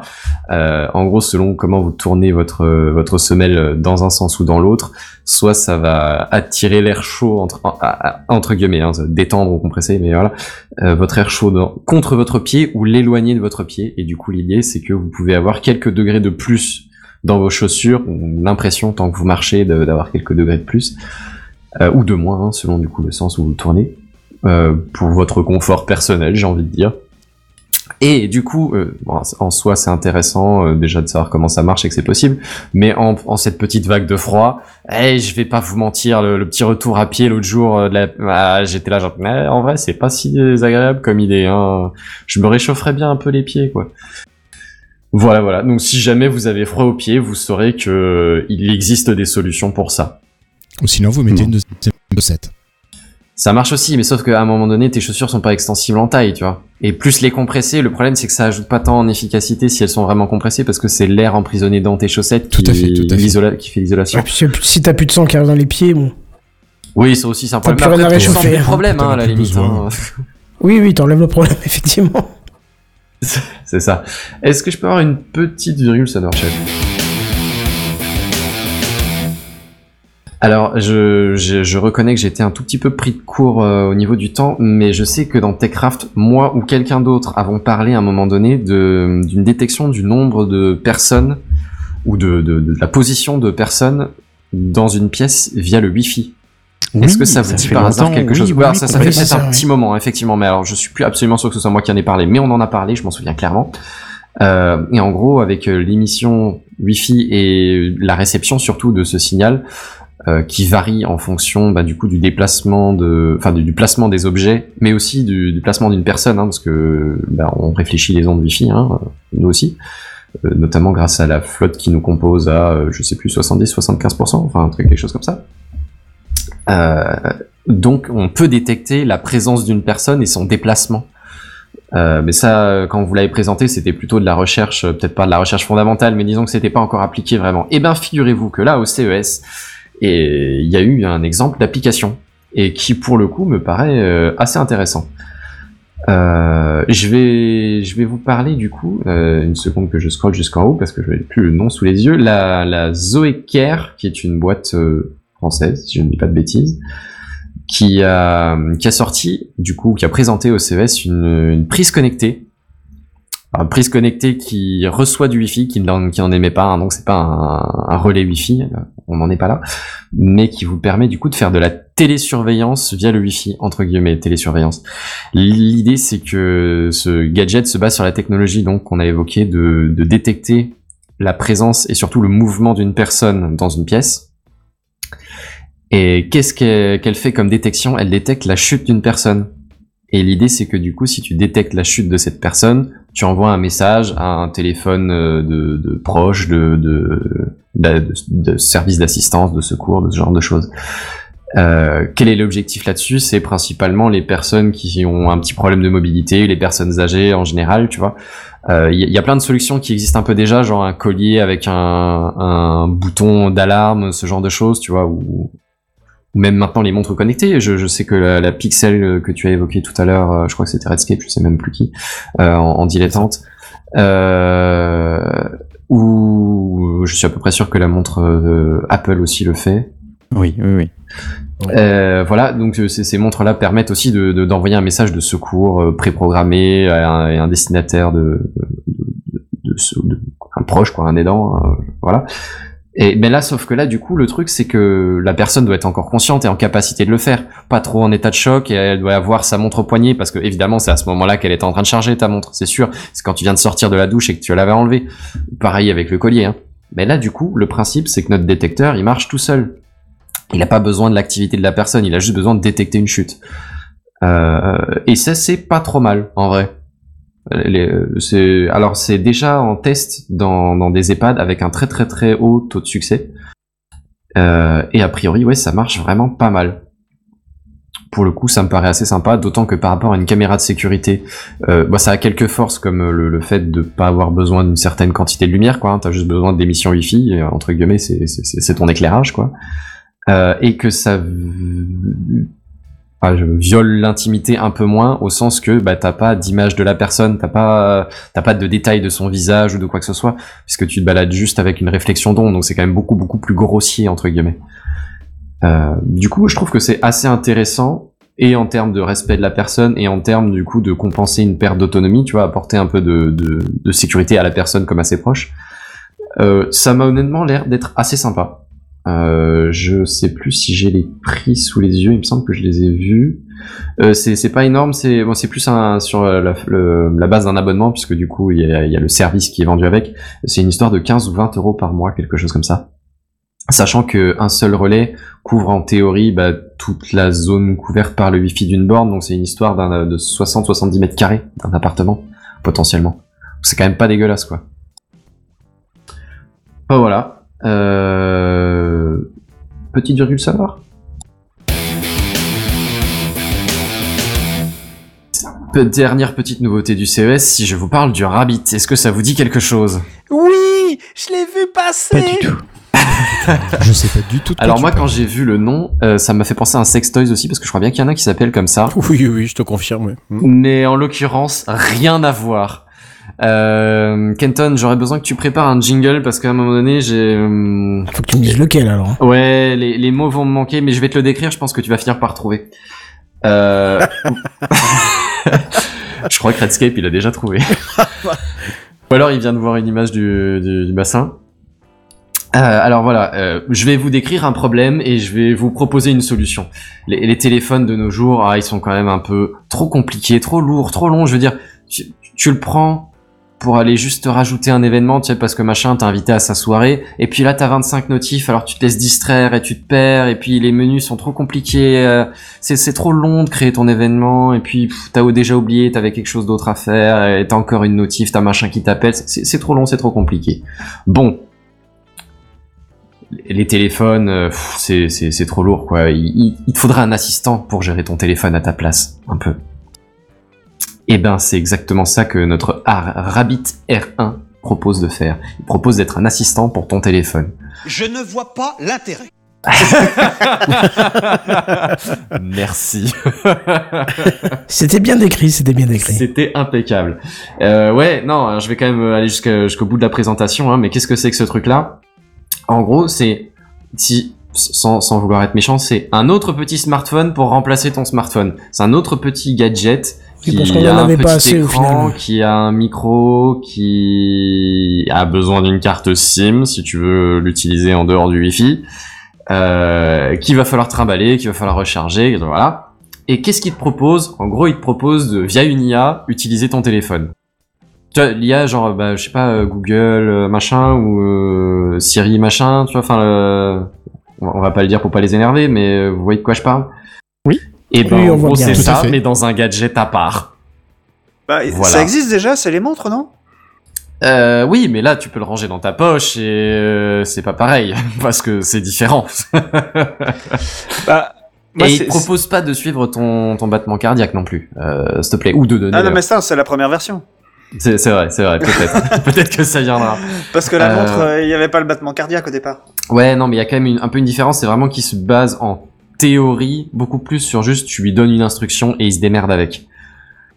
Euh, à la différence de la montre où la montre bah, c'est euh, le report des instructions de ton téléphone. Là en théorie il prend le relais, tu vois, il sert d'intermédiaire, euh, d'assistant.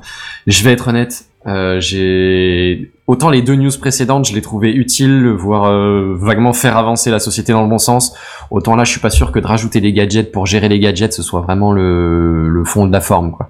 C'est comme 200 quand tu m'expliques que, que c'est des IA qui répondent aux mails que des IA ont créé quoi. À un moment donné les gars, est-ce qu'on pourrait pas juste réduire un peu le volume euh, sur la connerie Enfin je, je, je suis peut-être un peu Tout vieux gris ou j'ai pas trop saisi le, le vrai sens de la chose.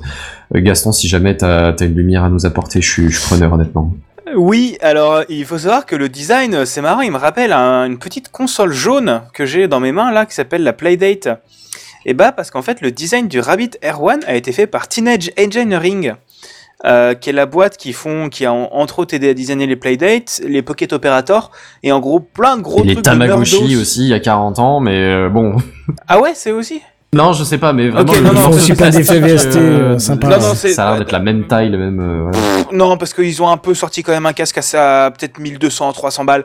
Non, non, c'est plutôt une grosse boîte de gros nerdos à la base spécialisée en musique. Oui, ils font Euh, beaucoup de sons en fait. euh. Ouais, ils sont, ils sont incroyables. Enfin, à chaque fois avec un design et un look incroyable. Et vraiment, j'ai vu le truc, j'ai fait ah c'est marrant, ça ressemble à la Playdate. Et j'ai vu qui a designé, j'ai fait ah bah logique. Euh, euh, voilà, vraiment, je, je, je, je ne vois pas l'intérêt du produit, mais le design est cool. Je Voilà, ne vois tout. pas l'intérêt. Ouais, il est quand même à 200, à 200 balles, hein, c'est-à-dire Ah que. oui, non, mais je, je, je, je, je, je trouve que ça sert à rien du tout. Mais c'est joli. C'est-à-dire c'est- que- ouais, ok. Mais pour autant, moi, ça le me motivera pas à l'acheter. Ah, c'est quoi, ça. c'est- Ah, jamais j'achèterai cette connerie. Quitte à faire à 200 balles, acheter une Playdate. Au moins, vous Et, et je vois même plus. pas en dehors du gadget et du test euh, qui quel, quel est le public cible toi? Qu'est-ce qui va utiliser ça? Je, parce que ça a l'air d'être un truc quand même pour Les journalistes du CES, beaucoup c'est truc clairement, hein. c'est- ça. Hein, la but, Ouais, le but, de c'est d'être présenté au CES. Hein. ouais je, sais pas je le sais pas. CES, il va être physique euh, cette année? Ah, mais Bah, les il gars, réveille, ça fait une demi-heure qu'on dit que c'est déjà réveillé. Non, non, non, mais- CES, il est en cours, il est présent. Oui, je sais, mais je sais. euh, je sais même pas s'il est pas déjà fini non, Non, il est pas fini, en, plein milieu là. ouais Mais il est physique, c'est pas un truc virtuel. Non, non, c'est un truc physique. non il est, il est physique le ouais. Ouais.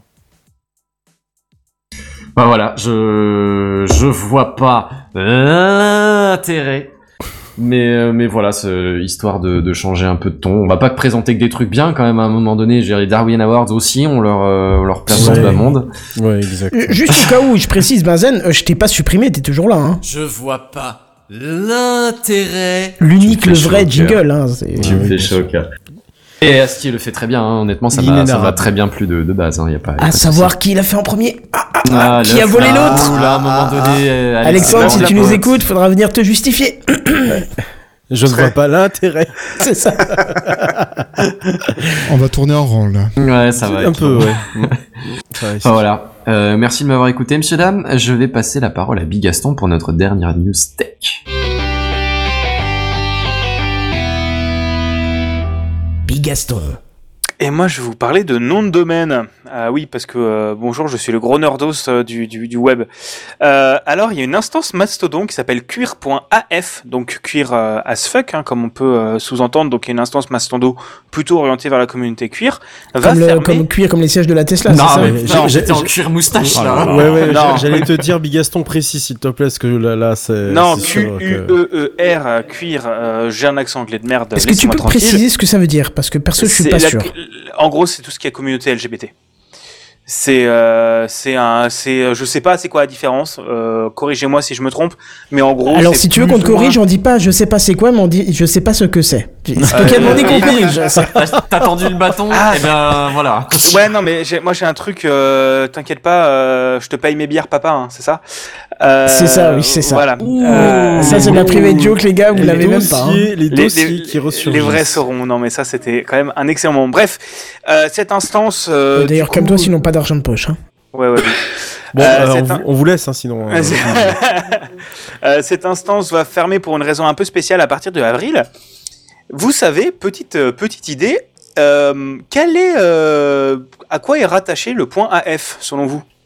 Bah, euh, facile. Ah, l'Afghanistan. As fuck. Bah, Est-ce que, à votre avis, l'Afghanistan aime beaucoup toutes les communautés LGBT Pas vraiment, non. C'est pour Ouais, ça que non, quand, quand pas j'ai Ah, je pense news- que les talibans, ça fait partie de leur priorité euh, de, de, de campagne électorale. Hein. Ah, ça Voilà. fait beaucoup rire. Euh, à voilà. part les droits des femmes, ils ont pas d'autres soucis que ça, je veux dire. Euh, ouais, donc en, gros, le, le, le truc, c'est que du coup, depuis un peu plus d'un an, euh, cette communauté, en gros, s'est créée autour de ce nom de domaine parce qu'il y en avait un qui l'avait acheté parce que c'était gaulerie, quoi.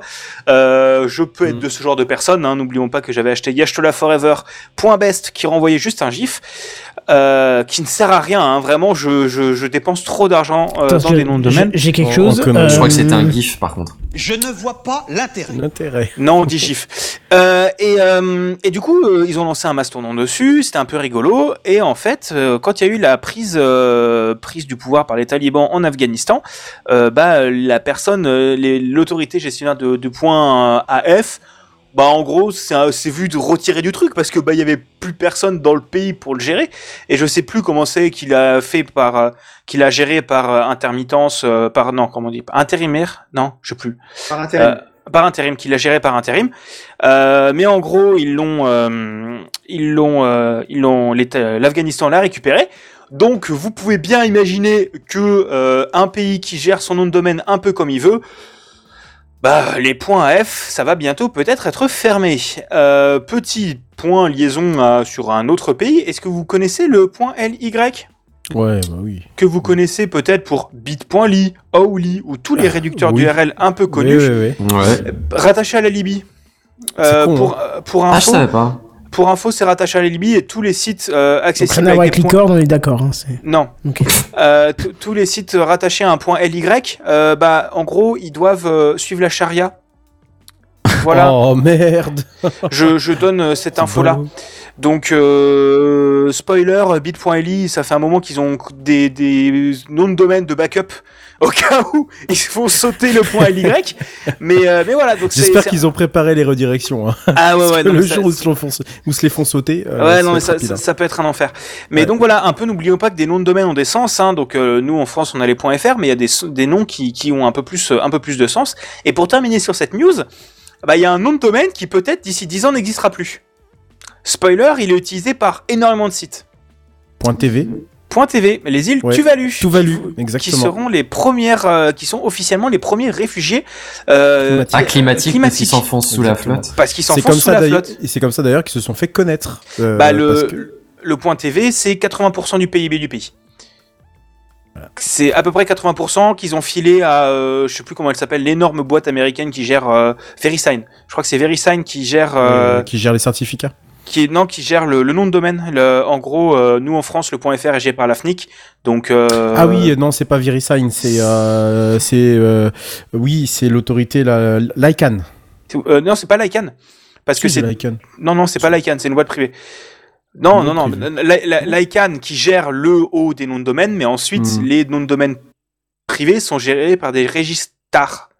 Et c'est pas et le en TV, gros, il- le, et, et le point TV est en- dans le domaine privé? Non. Non, le point TV, il, normalement, il est géré par les Tuvalu, mais les Ouais. Tuvalu ont passé un partenariat avec une boîte privée, je crois que Ah, c'est Ils l'ont délégué. Ils l'ont délégué. délégué. Ok. à une boîte privée. Et en, en échange, ils ont de l'argent. C'est ça que je comprends. Voilà. Euh, c'est à peu près ça. Et donc c'est à peu près 80% du PIB du pays. Et, euh, et voilà. Donc euh, c'est aussi, euh, encore une fois, rappelons que les noms de domaine, euh, bah, ils veulent dire quelque chose à la base. Et que bon, ça s'est vachement augmenté avec le temps. Maintenant que vous avez plein de noms de domaine pour à peu près tout et n'importe quoi. Mais, euh, mais voilà. Moi j'ai trouvé ça un peu rigolo. Enfin rigolo, non. Mais euh, un, intéressant comme news. Et euh, on va enchaîner avec les news gaming. Et je vais passer la parole à Redscape. Et voici les news gaming. News Gaming. Les news gaming. Les News Gaming. Gaming. Voilà. Ah oui. On va parler de jeu, quoi. Ouais. Alors vas-y, va. commence parce que j'ai une galère. Vas-y, vas-y. Oui, oui, ok. Euh, première news, et on dit au revoir d'ailleurs, on salue euh, Irslo qui a dû euh, s'absenter. Euh, voilà, donc bonne soirée à toi. Première news, oui, très très rapide, hein, vite fait en passant. Un nouveau mode pour Portal 2 qui est disponible sur Steam. Alors petit récap, hein, chez Valve, on ne fait pas de jeu. Enfin, si, mais rarement. Euh, par contre, on a une excellente communauté, hein, l'une de celles qui te pond un jeu entier comme euh, Black Mesa, par exemple, hein, celui qui a donc euh, est ce fameux jeu qui, reprend Half-Life de, bout en bout, il, lui- colle des graphismes un peu plus modernes. Alors, on ne prend pas les mêmes et on recommence, hein, pendant que, Papa Gabe se, noie dans ses propres billets, des modeurs ultra motivés s'attellent à la tâche pour faire le taf de Valve. Euh, résultat, grâce au moteur Stratasource, qui est, d'après ce que j'ai compris, euh, peut-être que tu en sais un peu plus, Bigaston, une sorte de fork au moteur source utilisé notamment dans CSGO. C'est un portal de points Révolution qui est sorti ces derniers jours et avec l'accord de Valve qui en a autorisé la distribution, rien que ça. Alors c'est situé entre Portal 1 et Portal 2. Je rappelle que Portal 2 il est sorti en 2011, Portal 1 quelques années avant, 2005-6, je sais plus, je me trompe peut-être dans les dates. Euh, le, le mode introduit une nouvelle histoire, des nouveaux personnages, mais ne touchons pas aux fondamentaux. hein, vous êtes toujours dans les labos d'aperture euh, Science. Je sais plus si c'est comme ça qu'il Si, s'appelle. si, c'est Aperture Science. C'est Aperture Science. Euh, les développeurs nous promettent quand même 6 à 8 heures de jeu, hein, pas mal pour, pour un mode.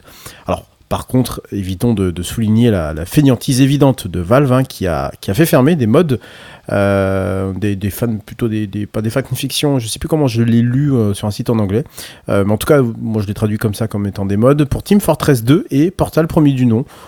Bon, Faut pas, faut, pas déconner hein, quand même. hein. Voilà, il y, a- des limites. Donc rendez-vous bah, l'an prochain au prochain mode de derrière les fagots. Tu, l'as testé? De ce, ce- ce mode Oui, bah oui, oui. Bah, étant donné que déjà j'ai pas fini Portal 1 et que j'ai jamais joué à Portal 2, il y a peu de chances que. Ah y a peu oui, d'accord. que- Ah oui, ouais, c'est dommage, parce que- Ah, tu fais partie de ces gens-là. Bah ouais, je suis partie de ces gens-là, ouais, qui n'ont pas trop accroché plus que ça au jeu. Qui m'a- ça m'a vite saoulé. Je crois que c'est la voix qui m'a vite. euh, GLaDOS hein. Euh, ouais, je, vais- je donne la parole à Bigaston qui lève la main comme un écolier, ça me fait super Ah, je crois qu'il est mal au coude. bon. Non, non, Non, non, mais je vais- je vois faire ça depuis tout à l'heure, je, te vois, Bigaston. Vas-y, fiston. je, je- je- je me dis c'est plus simple que de parler pour te laisser finir. Euh, oui, en gros, donc je viens de chercher euh, Strata. En gros, c'est euh, c'est un Strata Source. C'est du coup un portage du moteur Source sur des technos plus récentes. En gros, euh, implémentation de DirectX 11, des maps beaucoup plus grandes, tout en apportant une. euh, aussi. Euh, je crois pas qu'il y ait Vulcain de ce qu'ils disent. Ah, il pas Vulcain. Euh, mais euh, DirectX 11, un- une nouvelle version de l'éditeur de niveau de Valve qui s'appelle Hammer. Et, et en gros, ça fait quelques trucs pour l'instant. En gros, ça a sorti Portal Revolution et un, une amélioration de Portal 2 euh, pour, pour des PC plus modernes. Euh, j'ai pu jouer 10 minutes, ouais, j'ai joué 10-20 minutes à Portal Revolution parce que j'ai pas eu trop le temps d'y jouer, mais en vrai, c'est vachement chouette. Il, il propose des trucs qui sont vachement sympas et, euh, et ça rentre dans la lignée des 5-6 euh, gros gros modes de Portal qui font le travail de Portal 3.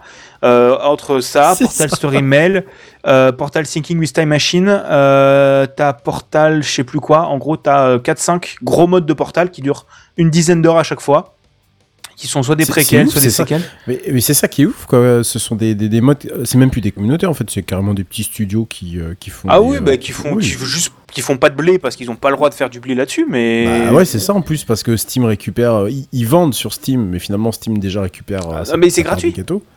Ah, c'est gratuit. Ah c'est oui. que des jeux gratuits, il y a rien qui Ah y a oui, pas tu peux pas faire dessus. payer, ouais. C'est que des trucs gratuits, il faut juste avoir Portal 2. Ah ouais. Portal 2 qui coûte 1,59€ quand c'est les soldes.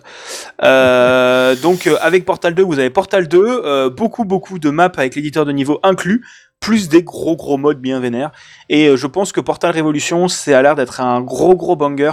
avec doublage, etc., etc. Donc vraiment très très chouette. Donc toi, tu l'as testé un petit peu, t'as dit. J'ai joué 10 minutes. Ouais, j'ai pas eu le temps. Ça vaut le coup alors Ah oui oui, bah c'est gratuit. Oui, non, mais c'est Euh, pas parce que c'est gratuit que ça vaut forcément le coup. Non, euh. mais si, c'est- si c'est au moins, j'avais testé un peu plus Portal Story Mail, donc qui, a- qui est un autre Qui genre de mode. Ouais. qui est hardcore et qui est un peu plus il y a quelques années, mais qui était très chouette. Je trouve aussi, si c'est au moins aussi bien que ça, juste en termes de proposition, hein, pas de difficulté ou quoi, je pense que ça vaut le coup de claquer quelques temps dessus. Et de toute façon, comme dit, euh, attendez les soldes pour acheter Portal 2 euh, comme Kenton et euh, jouez-y. il coûte 1,59€, euh, faites-le, c'est bien. Et il était même moins, de- il était même moins que ça. Je l'ai offert à ma euh, du coup pour Noël, là. enfin pour Noël, pour quand il était en solde et c'était pas, c'était vraiment moins que ça. Ouais, c'est vraiment pas cher. C'est vraiment pas cher. J'ai payé moins d'un euro en fait le jeu, donc il me semble. Non, non, mais c'est très très cool. euh, vraiment, je trouve ça hyper, hyper chouette. Voilà. Pour le multi, euh, Redscape, il est bien hein, pour le multi. C'est c'est un bon truc à faire à, à deux. En hein. multi Ouais, ouais, Ouais, à, deux, il, est- il vraiment sympa. 2 La cop, elle est vraiment sympa. hein. Bah écoute, s'il y a quelqu'un de, me- de motivé pour me réintroduire dans le jeu, je, je suis, je, suis- je suis pas contre. suis un Je peu peux t'introduire après dans le jeu, je sais pas, mais. Écoute, on verra ça en. en Mais il faut que tu fasses le solo au moins pour piger un peu le truc. Ouais, ouais. Mais, Mais, oui, euh, oui, oui, non, mais d- déjà au moins Portal 1, mais je me souviens, dans, dans, dans mes souvenirs déjà, j'avais vachement galéré. Ça avait un peu tendance à me, à me gaver assez rapidement, mais je crois que c'était vraiment le l'ambiance et le, la, la voix. Et tu te fais à moitié, tu te fais pas à moitié trash d'ailleurs par la voix. Si, euh, mais dans, dans le 2, c'est bien pire, mais il y a un vrai scénario bien Mais le complet. et scénario tout, est ouais. bien il le est jeu. incroyable, le scénario du 2. Mais je crois qu'il y avait un côté, euh, tu sais, le, le côté tout seul, oppressant. euh, Ah oui, il, il est beaucoup plus présent dans le 2 encore. hein. mais tu sais, qui, me- qui me plaisait peut-être pas des masses et qui font que j'ai dû y jouer, euh, je sais pas, je sais même pas combien de temps j'y ai joué, je, faudrait que je regarde sur Ah, le Steam. 1, c'est Euh, 2 heures. De toute façon, tu le finis en 2 heures. hein. C'est un tout En petit deux heures, jeu. tu le hein. finis Ah oui, oui. Ah oui, c'est- Et le 2, Ouais, c'est non, 10, c'est assez je crois. rapide. Ah oui, Le 2, c'est une dizaine. Mais c'est, non, c'est, c'est- je pense, c'est un de mes jeux préférés de tous les temps. Et euh, c'est le jeu que j'ai le plus refait. Je me le refais à peu près une ou deux fois, une, une fois tous les deux ans. Ah oui. C'est, euh, Ah bah, vraiment, vraiment chouette. De, de le réinstaller. Ah, mais il est euh, incroyable. Portal 1, c'est, euh, tu sens que c'était l'essai. Ouais, clairement. Et Portal 2, ils l'ont confirmé. Portal 2, et- euh, ouais. Et j'ai c'est même souvent pas- ça avec Steam. Hein. C'est le- ils testent le, une mécanique, un concept dans le 1, et ils le perfectionnent dans le 2, et c'est pour ça qu'ils sortent jamais le 3. Le 2, il est déjà bien, tu vois. Bah c'est ça, honnêtement, euh, tu vois, je râle sur Portal 3. Bon, Half-Life, je m'en fous parce que je suis pas un fan de la licence, mais Portal 3, je suis en mode ouais, mais je veux pas. Parce que euh, ils ont essayé de faire un Portal 3, ça, ça, ça vire au fiasco. Euh, mais moi, je veux pas de Portal 3. Le 2, il est très bien. Ouais, mais de nouveaux trucs, une continuation de l'histoire, moi je veux bien. hein. Bon, après, Ouais. faut voir avec Révolution. Faut voir ce que- Ah bah Oui. non, c'est avant, c'est avant. Ouais, mais oui. Ah oui, à voir avec. La plupart du temps, c'est des préquels, mais c'est vraiment des chouettes préquels. Voilà. Mais écoute, je le testerai avec euh, grand plaisir. Et, et c'est encore une fois une marque de respect de la part des créateurs. Ils font souvent des préquels, pas des suites. Hmm. Euh, parce qu'ils se disent la suite, c'est Portal 3. Oui, on c'est touche ça. pas au bébé. C'est ça. Vous ne pas toucher parce qu'un Ouais. jour ils vont peut-être le sortir. Ouais, et puis Ouais, bon, ouais, en 2034, et encore, on sait, on sait toujours pas. On, a- on Ouais, attend un toujours jour, un 3, jour. hein, donc, On verra bien. Bien.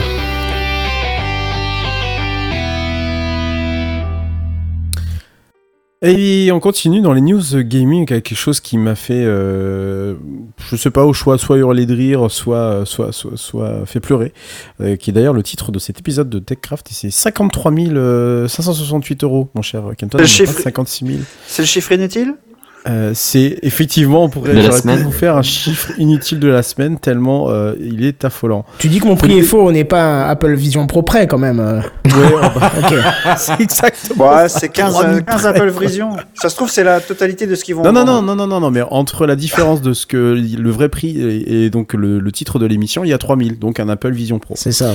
Alors, folie des grandeurs ou folie des profondeurs, mais c'est à vous de choisir. Et le studio Cloud Imperium Games a quant à lui décidé que ça serait la première option. Alors, messieurs, imaginez gagner au loto la somme de euh, 53 000 euros, j'arrondis. hein. Beaucoup d'entre nous, je pense, essaieraient d'améliorer leur quotidien par des, par des petites choses simples. Moi, par exemple, vraiment au hasard, acheter un Mac. Bon, je changerais les pneus de ma Porsche, moi. Aussi. C'est vrai que ça coûte un rein, en vrai. T'achèterais pas une Porsche avant Parce que. Ah, Ah, oui, si. Non, mais j'aurais déjà les Ah, pneus, oui, moi, oui, ça sera déjà la ça, Porsche tu vois. avant, ouais, ouais, ouais. Et ça la pas, Porsche qui ça vaut vaut pas autour des 53 000. Ça, t'as, t'as une moitié de Porsche, éventuellement. Euh, eh bien, imaginez que certains dépenseraient la même somme pour acquérir tous les vaisseaux contenus dans le jeu Star Ci- Citizen. pour la oui, ça. somme de 53 568 euros, vous avez le droit à 175 vaisseaux. Mais ouais, ma gueule. Ah, t'as une vraie flotte, en vrai. Hein. Ah, capitaine bah, à ce euh, Et je suis eh, sûr qu'il y en a qui vont T'es le faire. refait. T'es refait. si vous ne gagnez pas au loto, appelez au moins votre banquier. hein, je pense que vous allez le faire rire et vous pourriez peut-être le convaincre de monter un one-man show avec vous. Alors, rien d'étonnant pour qui suit l'actu de, Star Citizen. hein, ces DLC grimpant allègrement depuis 2018 à des tarifs totalement affolants.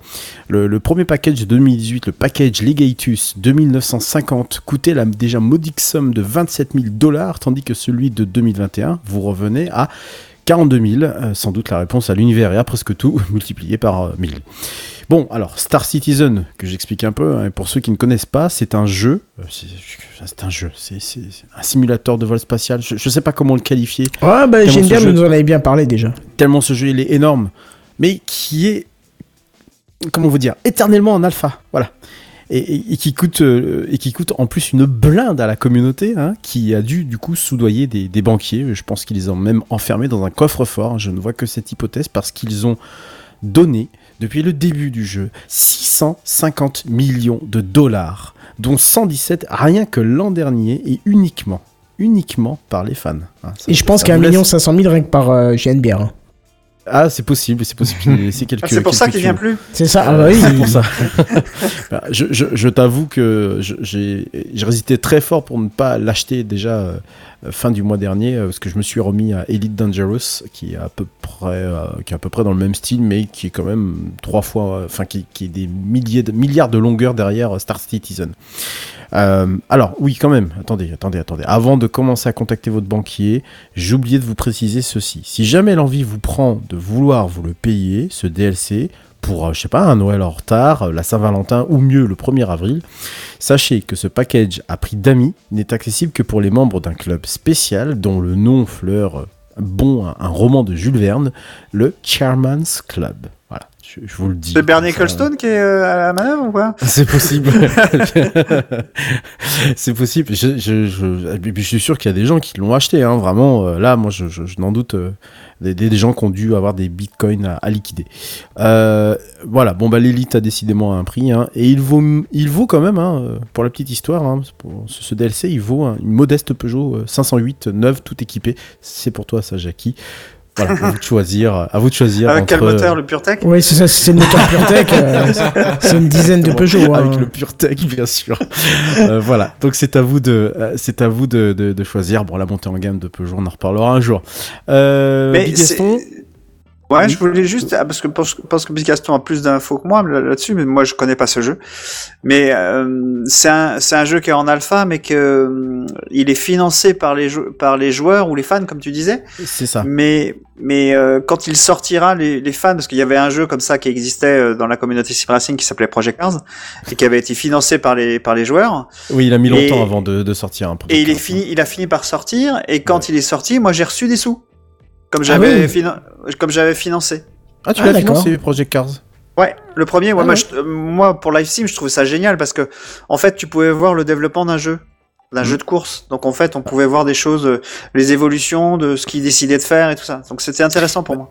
Ah, Bah, Disons je- que là. Euh, Excuse-moi, Big Gaston, vas-y. Va- non, vas-y, Redscape, euh, vas-y.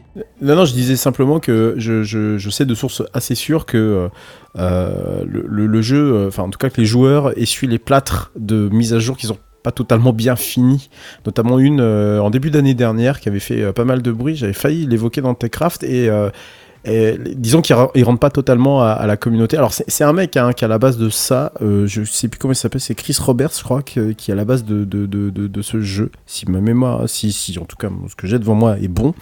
Euh, et, je pense qu'il sera jamais fini en fait ce jeu, tout simplement. Il sera jamais fini. Il est, il est- en alpha depuis. Attends, il est sorti. le- enfin non, le début du projet c'est 2012.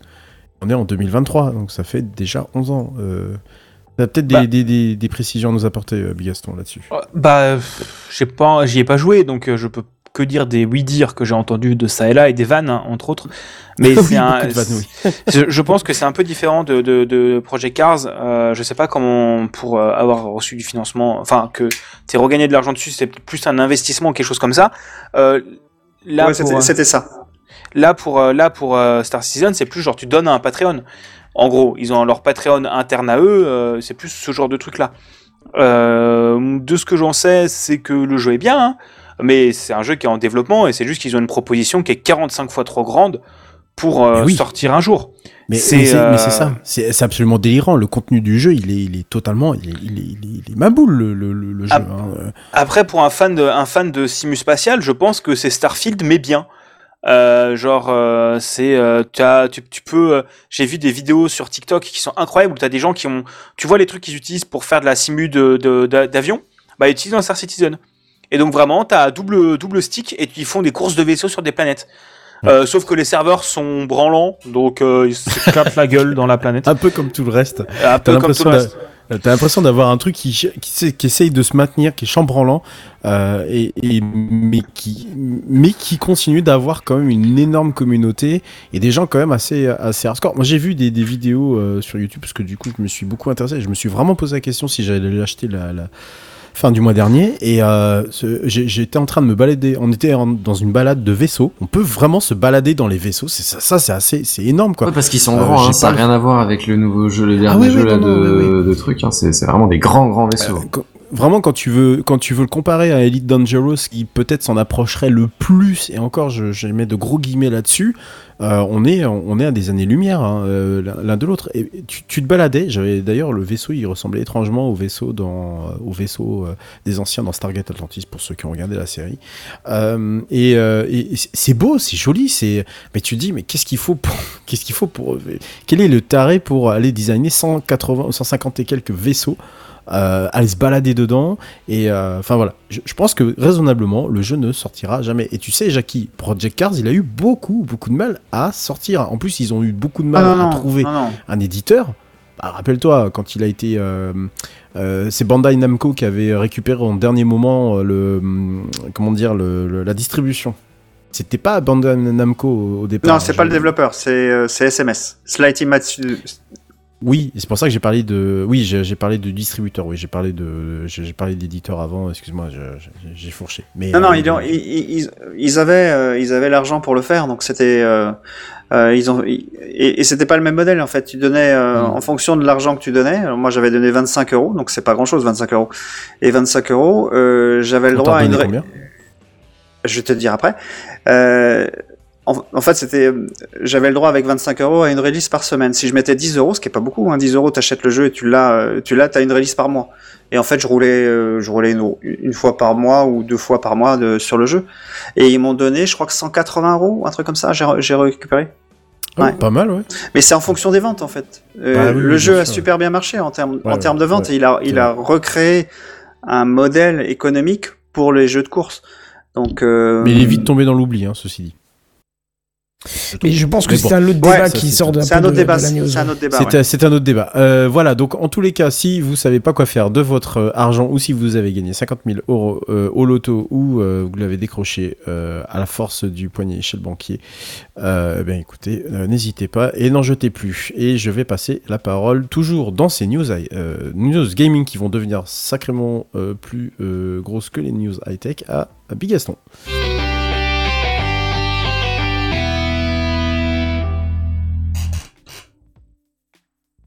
J'attends mon pad. Ah oui, non, c'est pété. Ah, c'est bon, c'est. Je l'ai, je l'ai, oui Euh, bah, Vous connaissez mon amour pour les IA génératives hein, qui servent du travail de gens précaires ou coopératés pour créer, entre gros guillemets, des nouvelles choses. Eh bien, jusqu'alors, l'utilisation de celle-ci était interdite dans les jeux publiés sur Steam. On pouvait imaginer pour une plateforme que c'était limite de vendre des jeux alors que la question des droits d'auteur avec du contenu généré c'était encore hyper flou. Mais depuis aujourd'hui, euh, Steam a dû trouver des démarches pour que ce soit légal ou alors ils ont décidé que comme toutes ces boîtes ils en avaient rien à faire puisqu'ils viennent d'autoriser les jeux les incluant. Bon, d'un autre côté, sans ça, il risquait de passer à côté de pas mal de choses, mais bon, ça colle parfaitement à la logique hyper libertarienne de Gabe Newell. C'est quand qu'ils ont accepté ça? Euh, Il y a deux ou trois jours. Ah, rien à voir avec l'annonce de Nvidia alors. Euh, je crois pas. Ah, ah, comme par hasard quand même. Hein. Je veux pas dire, mais. Peut-être, mais je- j'en C'est reparle un juste heureux après. accident. Oui, oui, c'est pour ça, je te laisse en de parler, ouais. C'est un Non, libertarien mais- comme, euh, comme Elon Musk, euh, Gabe, euh, Ouais, Game Newell, c'est une bonne ouais tête de, euh, de, de, ouais, ouais, ouais. hein. de, de libertarien, oui. Ouais, ouais, ouais, ouais. Bah, il faudra juste préciser quelles catégories d'assets ont été générées par IA et si l'IA peut générer du contenu en direct pour les joueurs. Euh, mais à quoi ça sert une IA générative dans le jeu vidéo? Eh ben, un peu comme partout, à remplacer des comédiens de doublage, remplacer des artistes 2D pour des avatars de perso ou des concept art, remplacer des procs pour le code, génération de cartes, écriture de dialogues et des scénarios. Bref, il y a beaucoup de boîtes qui s'y mettent, comme euh, tu l'as dit Kenton avec Nvidia, qui ont fait une démo technique euh, avec des NPC, euh, des, PNJ, des personnages non joueurs qui répondaient grâce à euh, ChatGPT. Euh, à Xbox qui publie euh, euh, des, des key art, enfin des, des, images promotionnelles générées par IA. Euh, bon bah comme d'hab, hein, on va pas se mentir, quand il y a des boîtes qui peuvent tirer du pognon, ils le font. Bref, s'il y a bien quelqu'un qui nous vole notre travail, c'est bien les IA. Et je garde la main pour une autre petite news. Est-ce que j'ai le droit à une virgule?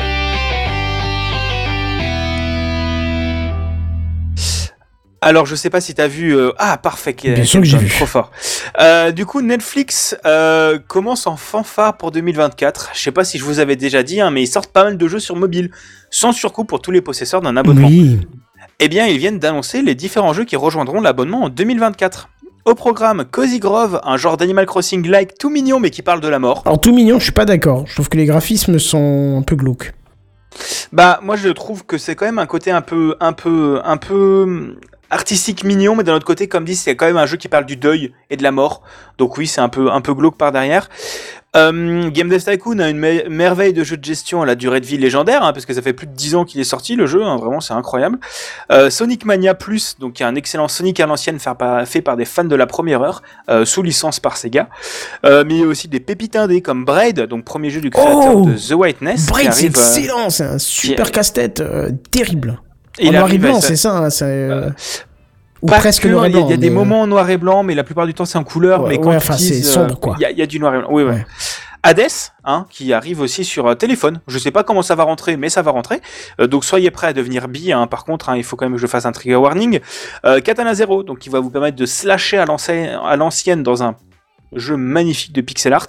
Euh, Monument Valley 1 et 2, qui sont des merveilles de jeux de puzzle sur mobile. Mais qu'on l'a déjà partout, hein, celui-là, on va pas se le cacher. Oui, qu'on a déjà partout, mais d'un autre côté, moi ça m'arrange de les avoir en dehors d'Apple Arcade, euh, même s'ils viennent d'arriver sur PC, hein, mais c'est quand même euh, cool de les avoir dans cet abonnement. Euh, et surtout, ça fait du pognon pour euh, Ustwo qui va permettre de développer des nouveaux jeux, donc c'est toujours cool. Euh, et Rise of the Golden Idol, qui est un jeu d'enquête à l'ancienne, donc qui est la suite du jeu euh, The Case of the Golden Idol, qui est un jeu d'enquête euh, qui, qui est sorti cette année, qui a, qui, qui a un- plutôt un succès de, de critiques, pas beaucoup de ventes, mais un succès critique. Mais pour rappel, vous pouvez déjà retrouver dedans certains vieux GTA, par exemple. Ouais, c'est pas très jouable. hein. J'avais testé deux trois, Ouais, c'est pas très c'est- jouable. c'est pas incroyable, hein. la maniabilité n'est pas toujours au top. Ça marche plus sur les jeux un peu plus pensés vraiment pour du mobile, hein. donc des jeux stratégiques. On peut parler à Row 96, Into the Breach ou des choses comme ça qui demandent pas trop de gros inputs.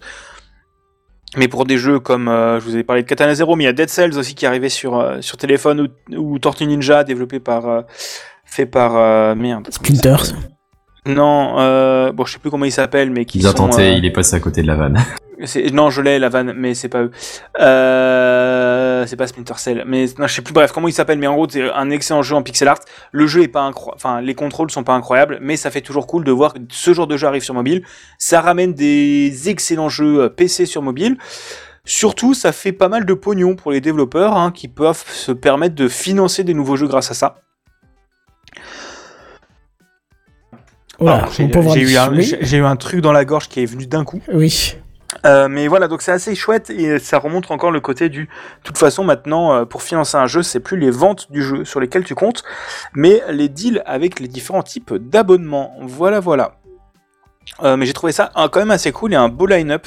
Euh, bon, encore une fois, ça remonte la stratégie de Netflix, hein, parce que dans les jeux, il y a à la fois des gros jeux indés comme Hades, mais il y a aussi des grosses merdouilles comme un jeu narratif autour de la Casa de Papel, un Battle Royale qui va arriver euh, sur euh, Squid Game, ou le jeu euh, adapté de séduction de tension qui est vraiment une merde infâme, mais qui est un peu gaulerie, mais qui est vraiment nul.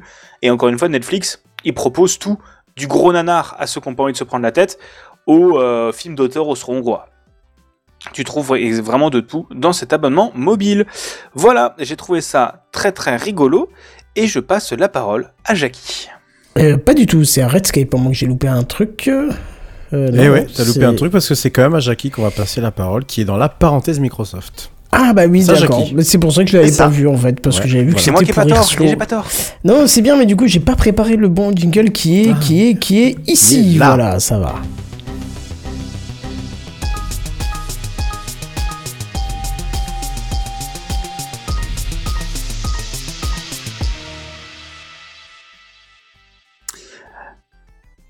Ah, Francky, parce que ton image du coup elle était pas prête. Hein. Non, mais j'attendais mon jingle surtout. J'en ai pas pour ça, je le sais très bien, mon cher ami. Jackie.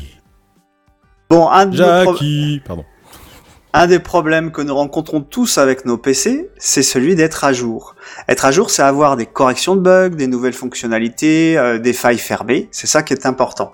Il y a 20 ans, vous connaissez le proverbe, quand cela marche, tu ne touchais à rien. Mais c'était avant. Depuis, le monde a bien changé.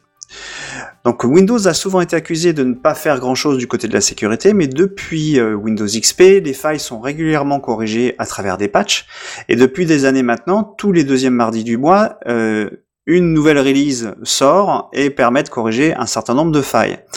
Mais quand il y a des failles euh, de tous les autres programmes, pardon, mais il y a aussi les failles de tous les autres programmes que Microsoft ne corrige pas. Alors sur Linux, ça fait longtemps que c'est en place. hein. On parle notamment sur euh, Yum quand tu fais un, un apt-get où c'est tellement pratique.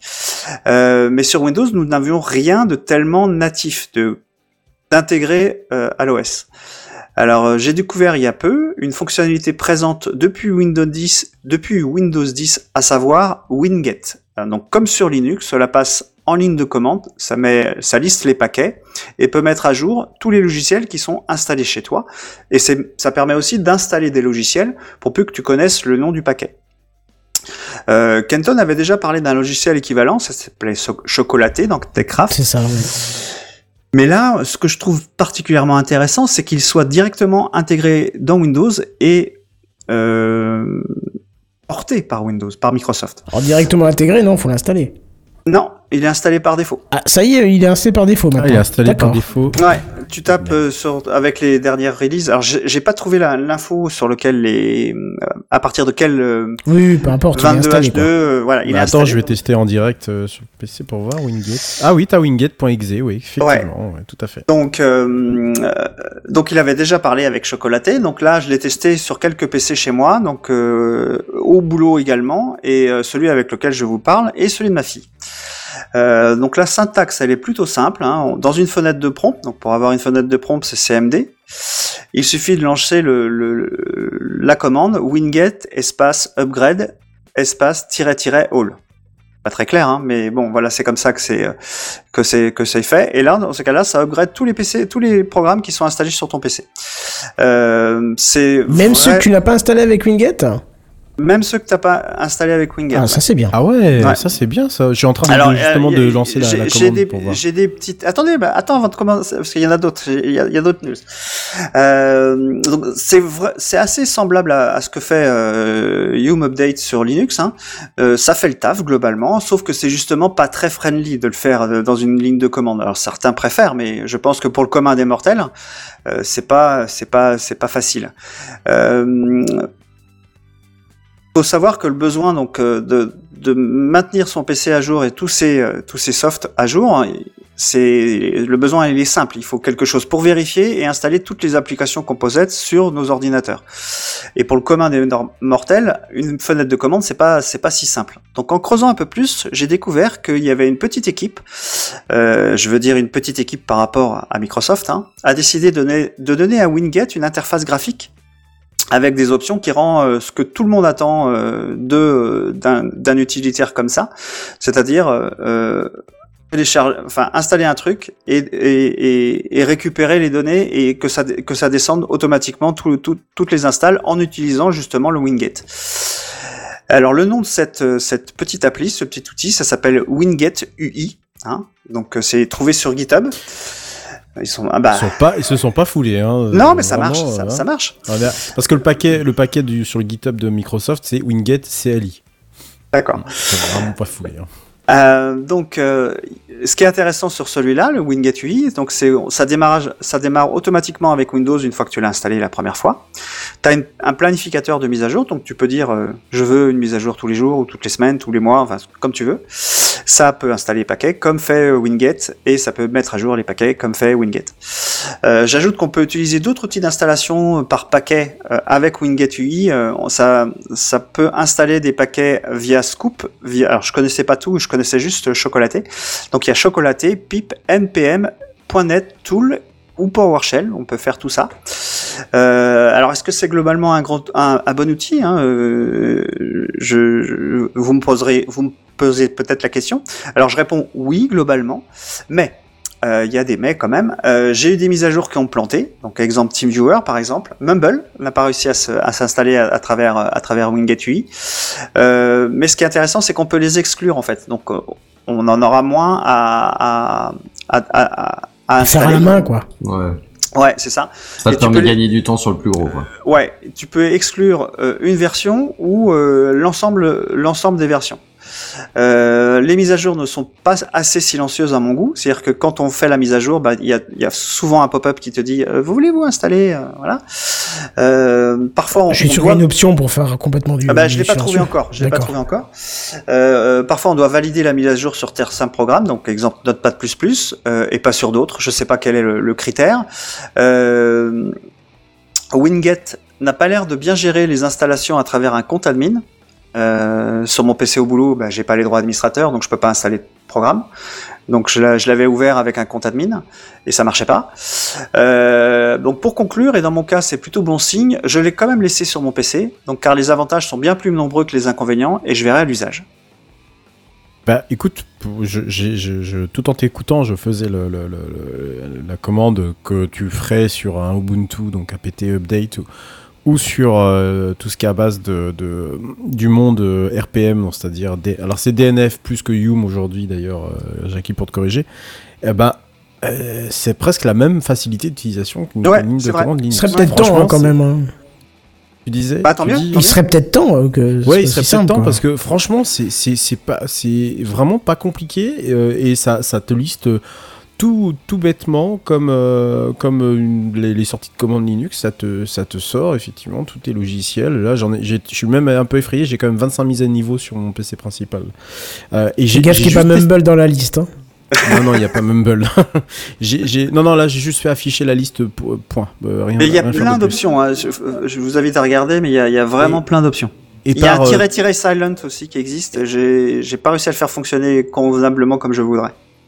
Et par euh, juste Bah, par euh, par euh, pour euh, pour tester, j'ai juste voulu faire un winget install Terraform, tu vois, juste donc un, un outil euh, plus pour le DevOps, juste pour voir euh, si euh, bah ouais, il me reconnaît, il me propose trois d'ailleurs, il me propose trois sources, la version classique, la bêta et la- et l'alpha.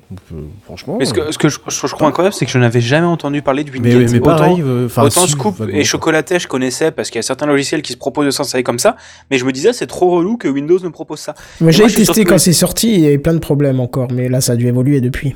Bah, Bah, surtout, moi, ce, Ouais, c'est pas mal, je trouve. ce que, ce qui m'étonne, c'est que je suis en train de regarder du coup, et genre, autant qu'il m'update des programmes que j'ai installés, pourquoi pas, par Winget, enfin que j'ai installé par Winget, pourquoi pas, mais là il est en train de m'update Reaper, euh, Python, PowerToys, et je me demande, mais comment il les trouve ces exécutables? Bah, Enfin, va comment chercher il- sur internet. Ah, je Ah, pense enfin, qu'il va aller c'est- chercher sur une Il va- il va- librairie. En fait, il y a, Ouais. il y a quelqu'un qui fait, enfin, chez eux, il y a, il y a- chez Microsoft, il y a, il y a des gens qui, euh, qui récupèrent les paquets et qui les, qui les fabriquent. Ok, donc oui, parce que je suis plutôt en mode, est-ce que c'est les, aux éditeurs de logiciels d'y aller voir, ou pas Ou Ouais. peut-être Bah, je pense qu'il maintient un catalogue. repo. Il y a un repo. à mon avis, comme- il y a un catalogue et puis Hein il doit y avoir une routine qui doit venir chercher les numéros de version de Comme tous pour logiciels. en fait, hein, au final. Ouais, c'est c'est ça, ouais, bah ouais, de ouais. fonctionnement. Comme Chocolaté, c'est à demande quand même. Hein. Un Chocolaté, c'est plutôt, il faut demander euh, pour être publié sur Chocolaté. Et pour Scoop aussi, c'est plutôt les gens qui vont demander pour Scoop. Et, pour, et sur Scoop, tu as tout un système de. Je crois que Snap a ça aussi. Ou même Debian. Tu peux choisir des sources en plus, des listes de logiciels. Oui, Mais, oui, oui, euh, bien sûr. Oui, oui, Ah, j'ai une question pour euh, Jackie dépôts, quand oui, même. supplémentaires. Oui, je t'écoute. Est-ce que tu peux la mettre sur un serveur et faire un dépôt en local pour éviter que tes clients, par exemple, euh, aient besoin de télécharger 60 fois la mise à jour si tu as 60 postes à mettre Alors, à jour? Sur Winget UI, euh, tu peux définir le, le repo. Euh, par contre, je sais pas si on peut créer un repo local. D'accord. Mais Bon, ça, je, je ça- pense ça quand creuse, même. hein. tu- Oui, ça, se creuse, hein. je pense, parce que déjà, si tu peux choisir le repo, euh, je pense quand même que tu peux euh, le créer. Sinon, ce serait quoi l'intérêt de le choisir, tu vois? Ah ouais, il doit y avoir, il doit y avoir un, moment- un moyen de créer des repos. Comme, ah, comme un peu pour Chocolaté, qui te, qui lui, par contre, te demande après une version un peu plus payante. Donc, euh, donc peut-être passer par Winget, ça peut être intéressant. ouais. Et je crois que c'est pour ça que Scoop a été créé. Parce que Chocolaté, ils, ont commencé à vouloir faire du pognon. Et des gens, ils sont allés plutôt soutenir Scoop. De ce que je comprends. Euh, Scoop, je connaissais pas, alors j'irai, je vais jeter un Bah, œil. d'ailleurs. ça doit être récent. Ça doit avoir moins d'un an. Parce que Ouais, avant, je voyais que ça, des commandes un peu Chocolaté. et- Un tout petit peu plus, parce que moi je l'utilise euh, souvent pour installer des petits utilitaires, tu sais, des petits softs euh, qui aiment bien passer par euh, cet, cet utilitaire-là pour s'installer simplement. Et c'est vrai que Windows a, a vachement euh, mûri euh, là-dessus. Euh, ce qui est quand même assez ouf euh, de mon point de vue, c'est qu'il a fallu attendre autant de temps et avoir l'apparition de l'IA avant qu'on puisse avoir un gestionnaire de, de, de, de- de paquets en ligne de commande sur, sur Windows. Non, mais le- ça. Winget, ça fait quand même, euh, C'est quand même bien, bien 8, 8, 9 ans hein, qu'il a dû sortir Ah ouais. en première Il n'est pas mis en hein. avant, c'est c'est ça qui est, c'est ça qui est, que je, que je Mais trouve c'est pas la cible de l'utilisateur. Hein. Bah oui, mais sur le Ouais, mais la tu vois, version je- pro, sur les versions pro de Windows 10, de Windows 10 ou 11, tu. Là, je l'ai vu sur une tu- news tech. Hein. J'ai, euh, je suis tombé dessus sur une news tech. euh, Ouais. Donc, euh, Bah, le truc, c'est que techniquement, euh, mm, je suis pas quand même pas mal la doc de Microsoft et tout ça, donc techniquement, j'aurais bien aimé voir ça quelque part, mais ça fait partie, encore une fois, Microsoft savent pas vendre, leurs outils. Parce Ouais, que ouais, moi, euh, euh, Winget, là, tu vois, là, je suis en train de faire le, d'utiliser Winget UI, je l'ai téléchargé, c'est incroyable, hein, vraiment, c'est comme dit, c'est vraiment une UI euh, native euh, qui pourrait être exactement ce que fait Microsoft à un moment ou à un autre. Et, euh, et ouais, je trouve ça juste dommage qu'ils ne n'arrivent pas à le vendre mieux que ça, quoi. Bah écoute, Très dommage. euh, très bien. On bah, je ira suis- creuser je suis tout content. ça. je suis content d'avoir, euh, d'avoir fait une belle news tech. Qui plaît. Une Oui, belle avec bien formé, bien. Qui pourrait être utile, effectivement. Par contre, tu prendras quand même la fessée puisque ton image c'était euh, un certificat d'assurance sur un pare-brise, mon cher. euh. Merde, je, je- je l'avais laissé. Ah, pardon. Mais c'est pas grave, tu auras le fond de, tu auras le fond d'écran de Windows XP qui était la news précédente qui n'a pas été faite euh, par Irslo. Voilà, c'est ça, Je pense que c'est, c'est, c'est, c'est resté de la dernière fois. c'est ça, c'est ça. Bon bah je te laisse donner la main à Redscape du coup. Ouais, Redscape, prochaine news, Spacecraft. Ouais. Ah oui, Spacecraft, et, étant donné que j'ai moins euh, de flemme que les dernières émissions, j'ai décidé de vous faire une intro, une belle intro, euh, mais uniquement pour vous dire qu'on va parler de Lose ce soir dans Spacecraft. Congratulations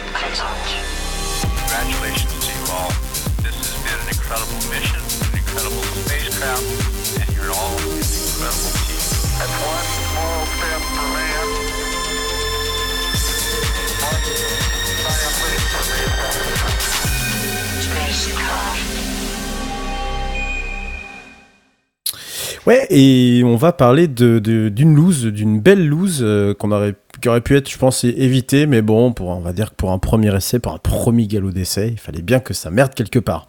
Euh, je vais vous parler de, du, du lancement euh, d'un- d'un- d'une mission Peregrine Mission One.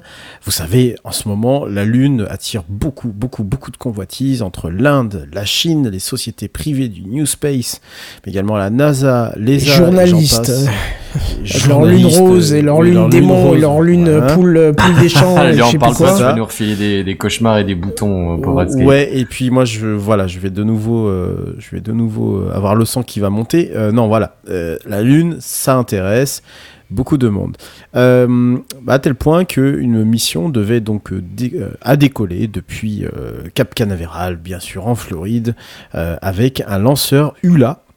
ULA pour euh, United Limit euh, Je crois. Je je, connais jamais le truc par cœur, qui en fait euh, formait des sociétés Boeing et Lockheed Martin.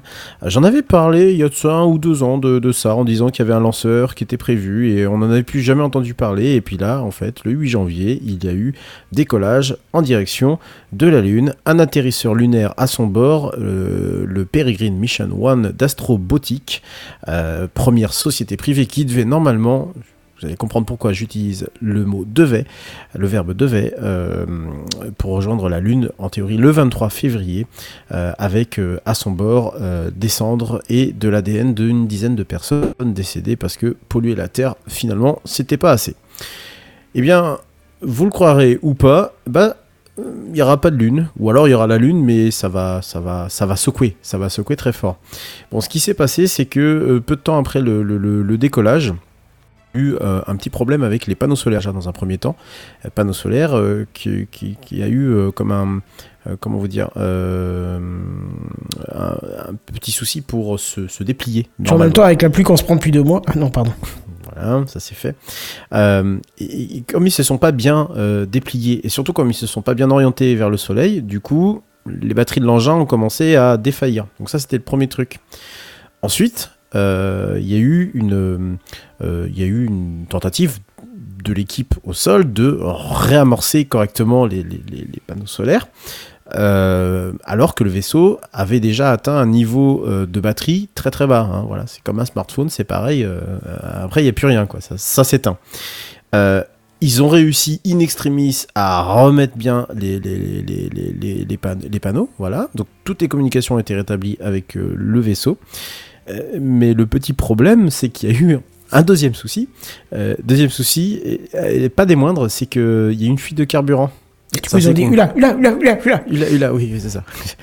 Bon, on va éviter de faire la blague, hein, très très fort. Tous ensemble, on va éviter. Euh, et, et voilà, du coup, il y a, il y a, une fuite, une fuite de, de, de, carburant euh, qu'ils ont essayé de, de, bloquer. Mais euh, bon, bah, a priori, euh, c'est fort, c'est mort et c'est foutu. Et donc la sonde qui devait atterrir normalement sur la Lune, bah, n'atterrira pas. On l'a appris, moi je l'ai appris cet après-midi quand j'ai préparé. Elle va se cracher dessus, en fait. Ah ouais, elle va se cracher dessus. Elle devait aller en, douceur. Et euh, elle a même publié une petite photo euh, de, sa situation. On voit la Terre euh, en fin croissant de, comme un croissant de lune, pareil, mais sauf que c'est un croissant de Terre du coup.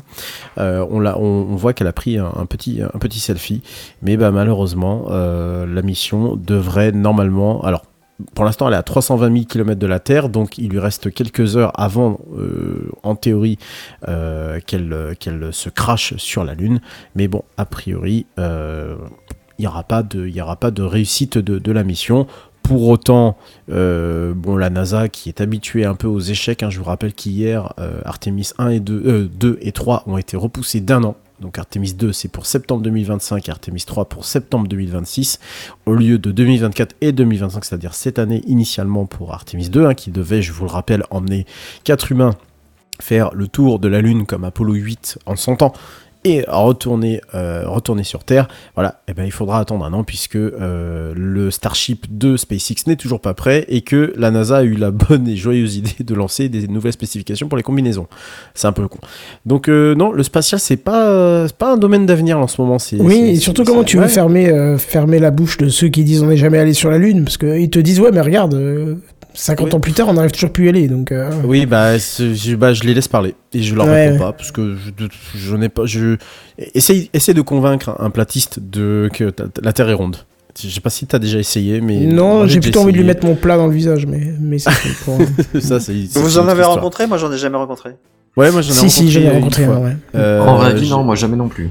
Je- je- J'en ai rencontré une fois et j'étais euh, j'étais chez quelqu'un, enfin une soirée et puis euh, on tu sais au détour d'une conversation, on parle de trucs bizarres d'énergie euh, énergie libre. Donc déjà ça commence déjà un peu mal et puis ensuite euh, on n'est pas allé sur la lune, euh, non mais la Terre elle est plate mais et c'est impressionnant. C'est-à-dire que tu te prends vraiment quelqu'un dans la face qui n'y croit pas et tu sais pas quoi lui dire. Donc voilà, maintenant Mais sans méchanceté, c'était quelqu'un genre euh, normal à part ça? Mais tout à fait. Tout à fait. Mais tout à fait. gentillesse. Mais, mais Non, non, mais, mais, mais c'est oui, pas c'est- méchant, c'est juste genre. Pour- Tavernier. Ouais. mais, mais non, non, mais je, je vous assure, c'est vraiment, c'est quelqu'un de très charmant, euh, avec de, be- de bonnes discussions, mais bah, un petit problème avec, euh, bah, pardon, sa plantation. Euh, justement, j'aurais bien voulu qu'il fume sa plantation, ça lui aurait évité peut-être de dire des conneries. ça lui aura donné un euh, motif pour les conneries qu'il raconte. Ouais, je pense. Mais euh, bon bah voilà. Euh, pour le coup, euh, qu'est-ce que j'avais d'autre à dire dessus? Bah, j'avais rien d'autre à dire dessus, tout simplement pour dire que bah, malheureusement cette petite mission, alors qui est pour le coup une réussite pour le pour le pour le lanceur, hein, le lanceur Vulcan, qui est, qui est son, son premier vol, lui il a rien à se reprocher. C'est une réussite pour ULA qui a décroché d'ailleurs pas mal de petits contrats avec la NASA notamment. Euh, la NASA qui distribue un peu des contrats, c'est un peu, c'est un peu Noël pour les sociétés privées du, New Space là en ce moment. Euh, Il y a y a eux, il y a aussi euh, Blue Origin, vous savez la société de, Jeff Bezos qui n'a rien à voir avec Amazon pour le coup, avec New Green, New Glenn pardon. Voilà, il y a plein de petites euh, petites choses, donc il faudra suivre ça dans Spacecraft. Et donc, Euh, si je résume, donc c'est une extrêmement bonne nouvelle pour le lanceur Vulcan, mais Ah pour ouais aller sur la Lune, tout Vulcan, Vulcan.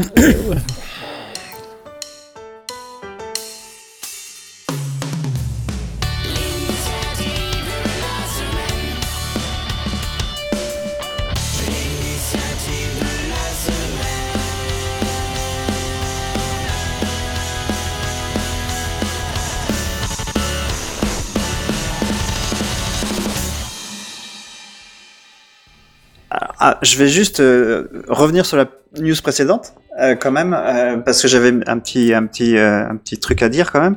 Oui. Le, c'est marrant qu'ils essayent de, de trouver des solutions alternatives à, à SpaceX quand même en ce moment.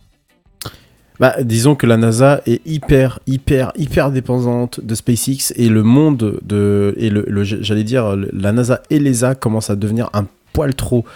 Euh, de toute façon, le Congrès américain euh, même le, le- le déplore et la, la Maison Blanche le déplore d'être beaucoup trop euh, à, à amener tous les, la plupart des contrats sur, sur, SpaceX. Mais aujourd'hui, c'est encore eux qui ont les lanceurs les plus performants, les moins chers et réutilisables. Alors, qu'est-ce que tu veux faire en attendant?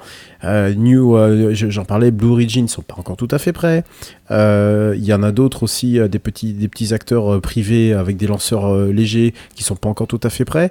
Euh, en général, quand on dit euh, vol inaugural en tel, tel mois, telle année, euh, généralement il y a un retard euh, de 1 à, qui va de 1 mois à jusqu'à 2 ou 3 ans, tu vois. Euh, la Blue Origin, par exemple, la New Glenn, elle devait voler en 2020. Bon, on est en 2024. Donc, euh, ils le déplorent, mais ils peuvent rien faire pour l'instant tant que la NASA n'a pas euh, son gros porteur, le SLS, là, qui doit arriver justement avec Artemis, qui a aussi, aussi des problèmes. Enfin, c'est hyper compliqué pour l'instant. C'est le new, c'est le, le- le- les, les opérateurs privés qui tirent le plus, la plus grosse épingle du jeu et surtout, surtout SpaceX. Mais ça fait des affaires d'E- d'Elon Musk pour le moment. Euh, ça fait ses affaires parce qu'il les fait même en Europe. hein. La plupart de nos missions cette année vont être lancées avec du SpaceX. Ouais, on en avait déjà parlé Bah jusqu'à oui, ce qu'Ariane on a 6 rien soit opérationnel et que Vega c'est Exactement. pareil. euh, ouais, Vega bon. C, Ariane 6, les petits lanceurs légers euh, d'Isar Aerospace, etc., etc. Tout, tout ceci, euh, on, on attend, on attend de pied ferme l'Europe cette année justement avec Ariane 6 qui va essayer de débloquer la situation parce que c'est une mini catastrophe quand même. Voilà. Bon, bah, comme ça. Hein. On verra bien. Donc l'initiative de la semaine. Vas-y. Bon, vous verrez, euh, elle date pas d'hier, pour- comme pour Winget, j'ai l'impression. Euh, je m'attends quand même à pas mal de réactions euh, valables à cette news. En effet, je vais parler d'argent, de non-confidentialité et de transparence. Et pas de tech. Et de tech, oui, oui. En 2018, une loi pour un état de service, un état au service d'une société de confiance a été votée. Euh, et si vous n'y voyez pas d'inconvénient, je vais vous lire l'article L112A de la loi 2018-727 du 10 août euh, 2018. Je ne vois pas l'intérêt. Cordialement. Alors je, veux- je vais, je pas, je vais pas vous lire toute la loi, euh, mais vous allez voir, c'est assez simple. Donc, afin de concourir à la transparence des marchés fonciers et immobiliers, l'administration fiscale rend librement accessible au public, sous forme électronique, les éléments d'information qu'elle détient au sujet, au sujet des valeurs foncières déclarées à l'occasion des mutations intervenues au cours des cinq dernières années. Euh, Et en voilà, français, ça donne quoi Exactement. Alors, euh, je suis pas sur la bonne news. Euh, où est-ce que je suis Euh, Voilà. Euh, Tu peux Voilà, le faire, pour- vas-y. Ouais. Pour une fois, le jargon juridique législatif est presque clair. Si je change le terme mutation par vente immobilière, si je relis la phrase, vous allez mieux comprendre. Euh, afin de concourir à la transparence des marchés fonciers et immobiliers, euh, l'administration fiscale rend librement accessible au public, sous forme électronique, les éléments d'information qu'elle détient au sujet des valeurs foncières déclarées à l'occasion des ventes immobilières intervenues au cours des cinq dernières années. En gros, dans toutes les informations liées à des ventes immobilières conclues en France sont enregistrées dans une base et sont disponibles publiquement pour une durée de 5 ans. Dans une France où la valeur individuelle est un sujet tabou, avoir cette information disponible même pour 5 ans est étonnante. Et pourtant, il y a quelques garde-fous. L'utilisation de cette base de données ne doit pas permettre d'identifier des personnes, ce qui est le moins des choses, et les moteurs de recherche ne pourront pas indexer cette base. Euh, comme on dit, nul n'est censé ignorer la loi, mais j'imagine qu'aucun d'entre vous ne connaissait le site internet issu de cette loi, car il y a évidemment un site internet. Le site s'app- le site s'appelle DVF, ou Demande de valeur foncière. Le nom fait rêver, n'est-ce pas? Il est porté euh, par le site data.gouv.fr et depuis peu en bêta. Donc euh, il y avait déjà une version qui était, officielle, et ils ont fait une nouvelle version bêta qui est euh, avec une nouvelle interface bien plus moderne et qui interroge cette grosse base de données.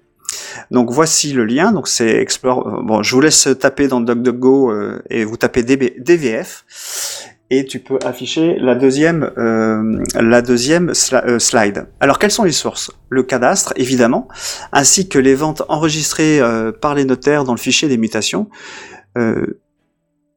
Je vous laisse regarder, même si Kenton va probablement râler car tout l'est de la France est absente de, ces- de cette carte. Non, fait- j'a- j'allais râler parce qu'on est un podcast audio, donc tu peux décrire aussi surtout. Euh, bah, faut que tu affiches, enfin, je la vois pas encore. Euh, donc, en gros, Passe c'est à la fibre, hein, ça marche bien là. le- le- Donc en gros, en gros, c'est une carte de France. On zoome sur la, on peut choisir l'adresse qu'on veut qu'on veut zoomer. Et, euh, et après, plus tu plus tu zoomes, plus, tu, plus tu arrives sur des euh, sur des. Donc on voit une carte de France avec euh, des couleurs. Donc c'est les, les couleurs correspondent au, au, prix au mètre carré. Et plus tu zoomes dans la ville où tu es ou dans la ville où tu veux chercher, euh, tu as les dans le- dans les zones cadastrales, euh, tu as les les, les éléments euh, qui permettent de voir quelles euh, propriétés ont été vendues dans les 5 ans. C'est affiché en bleu. Alors on va faire avec un exemple, c'est plus simple. Euh, euh, imaginons que j'ai hérité d'une maison euh, loin, loin d'où je travaille. Je n'ai aucune raison de la garder, il me faut donc la vendre. Mais combien? Je ne sais pas, vu que je n'habite pas dans, sur place, ni ne sais Ouais, combien tu les peux pas juste savoir combien les deux trois dernières baraques qui sont vendues dans le quartier euh, se Eh sont ben, vendues quoi. Bah justement, en allant sur le site DVEP, je peux voir toutes les propriétés équivalentes vendues dans le même secteur. C'est valable pour les maisons, les appartements, les dépendances ou les terrains. Ça n'enlève en rien le travail d'un agent immobilier, mais au moins cela limite le risque qu'il évalue votre bien plus bas que sa valeur pour qu'il le vende rapidement et touche sa commission. Ou beaucoup plus haut, et du coup, jamais t'arrives à le vendre à t'en débarrasser. Oui, mais lui, il a intérêt à la vendre. Et Lui, pourquoi il qu'il y a rien dans le Grand Est là? Parce qu'en fait, les données sont euh, euh, les, les données euh, de, de mutation dans le Grand Est sont pas euh, au- ouvertes, au- au- oui, ouvertes, open. D'accord, ok, ok, ok. C'est quoi, c'est dû au droit local, du coup? Ouais, je pense. euh, et, et elles doivent pas être, euh, elles doivent pas être classées comme les autres. D'accord, très pas. bien. bah, moi, j'ai juste noté que c'était pas ouverte. euh, Sur le sur le site, c'est écrit en fait. Euh, dans cet exemple, on voit euh, aisément toutes les mutations. Alors, c'est sur la, la slide, l'image suivante. Euh, je te laisse l'afficher, euh, Kenton. Donc, on voit dans l'exemple qui, qui va suivre, on va voir toutes les mutations en bleu et en rouge, c'est celle que j'ai sélectionnée. Ça montre une propriété qui a été vendue deux fois en cinq ans. On n'a pas de photo, pas d'explication, juste un prix et une surface. On sait juste qu'en trois ans, elle a perdu euh, 110, euh, 110 000 euros de valeur. À première vue, ce site pourrait attirer la curiosité. Oui, c'est comme ça. À première vue, on pourrait penser que ce- site pour- euh, peut attirer la curiosité, mais pour moi, il amène d'abord de la transparence et évite que les professionnels euh, Se nous gave. embrouillent. Nous embrouillent. Ouais, ça va faire du mal à certains qui euh, se faisaient un peu leur beurre, euh, leur beurre, mais ça va se rassurer peut-être les gens qui sont en pré-relais, notamment. Ouais, mais est-ce que ça va faire du mal à des gens qui le méritent pas, entre guillemets, tu vois, qui, qui abusaient pas déjà des autres, tu vois? Ah, c'est mais c'est- c'est un site qui est là depuis longtemps. hein. Ça, ça- depuis 2019-2020, c'est- déjà, là. hein. Ah oui, mais c'est comme tout le reste des. des, des- des Ah, si tu sais pas en- que ça en- existe, ça en peut être là depuis data, longtemps. c'est Voilà. très peu, très peu mis en avant. Il y a très peu de pubs par rapport à ça, alors que euh, on a, on a, on a beaucoup d'open data euh, en France, pas assez malheureusement, mais on en a quand même beaucoup. Euh, tu vois, par exemple, ils ont libéré des données les données météo depuis 1950. Je crois qu'ils ont tous libéré en open data. Voilà. Mais Moi, du coup, c'était simple pour le Grand Est. Ils ont mis un nuage et fini, quoi. Bon, t'abuses. Franchement, aujourd'hui, il faisait beau. Il faisait froid, C'est sa vrai, c'est mère, vrai, il mais faisait il beau. faisait beau. Il faisait. C'est c'est peut-être les douaniers qui ont empêché euh, les, les, les douaniers qui, de Tchernobyl hein, qui ont ça, empêché ça de tout passer. hein. Ah, c'est pour ça. ça. Bon, bah, très bien. Écoute, c'était super intéressant. Ouais, en vrai, c'était- c'est une bonne, euh, bonne chose à savoir. ouais. Est-ce que t'as encore le cœur de nous faire le coup de cœur de la semaine, euh, mon cher ami Red Sape Bah ouais, écoute, pour terminer l'émission. Ah bah écoute, c'est parti alors dans ce cas-là.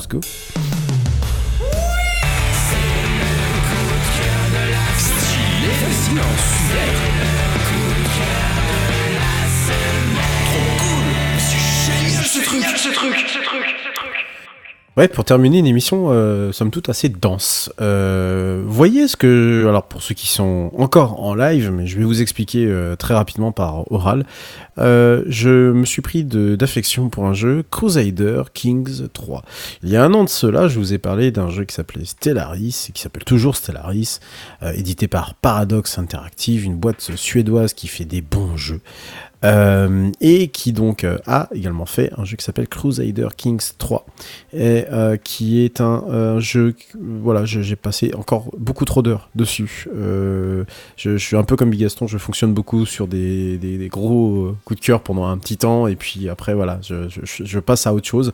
Et là ça a l'air de, de s'accrocher là depuis, depuis quelques semaines. J'ai intitulé cette news Mission butage d'évêque. Alors, qu'est-ce que c'est Crusader Kings 3 Euh, C'est un jeu de, pff, je dirais, de, de stratégie euh, qui se joue euh, à l'époque du Moyen Âge, au milieu du Moyen Âge d'ailleurs. Vous avez deux époques, soit 867 ou 1066, et vous incarnez des rois et des reines, mais surtout des rois, et vous allez devoir donc mener votre dynastie vers la prospérité, le grand empire, etc., etc., etc. Donc tous les outils sont à votre disposition pour euh, ce faire, euh, c'est-à-dire que vous avez donc euh, la, possibilité de buter des gens autour de vous, ce qui m'a été utile plus d'une fois. Vous avez également la, possibilité de vous marier, de marier vos enfants, de donner des prénoms débiles à vos enfants, de les marier euh, et de faire des grosses alliances, notamment lorsque vous faites des alliances avec la Norvège et la Suède, ce qui a été mon cas, et récupérer ainsi 11 000 euh, personnes dans votre armée en tant qu'alliés, ce qui est toujours très utile lorsque vous avez deux connards qui essayent de vous piquer votre territoire. Euh, voilà, en tout cas, un jeu qui ne. Qui, je vois jamais les heures passer, c'est terrible. Genre, vous pouvez pas dire.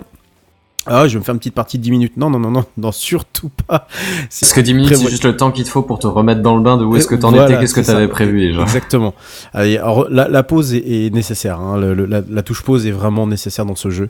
Euh, et surtout, c'est le réalisme conféré au jeu, c'est-à-dire qu'il y a quand même pas mal de données historiques. Il y a un gros vocabulaire qu'il faut assimiler quand même, un vocabulaire du Moyen Âge.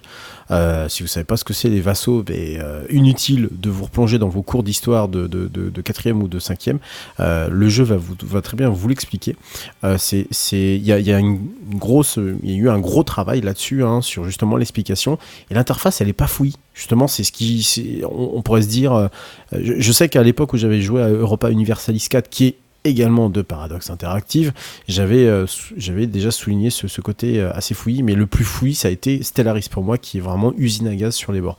Et là, vraiment, euh, Crusader Kings 3, il est clair, il est simple. Alors au départ, vous allez quand même un tout petit peu euh, naviguer en eau trouble, mais au fur et à mesure du temps, vous allez trouver des automatismes, vous allez trouver euh, les menus euh, très rapidement euh, là où ils sont. Et surtout, le jeu. Puis il y a des liens vous- partout, des... ça se recoupe dans tous les sens. Exactement, des infobules qui sont qui vraiment vous donnent toutes les informations possibles et imaginables. Alors n'im- n'imaginez surtout pas. alors il y a un tuto qui est très bien fait où vous jouez l'Irlande et justement donc l'image qui est sur le live. Donc je- j'en suis à 1260 et quelques euh, après Jésus-Christ bien sûr.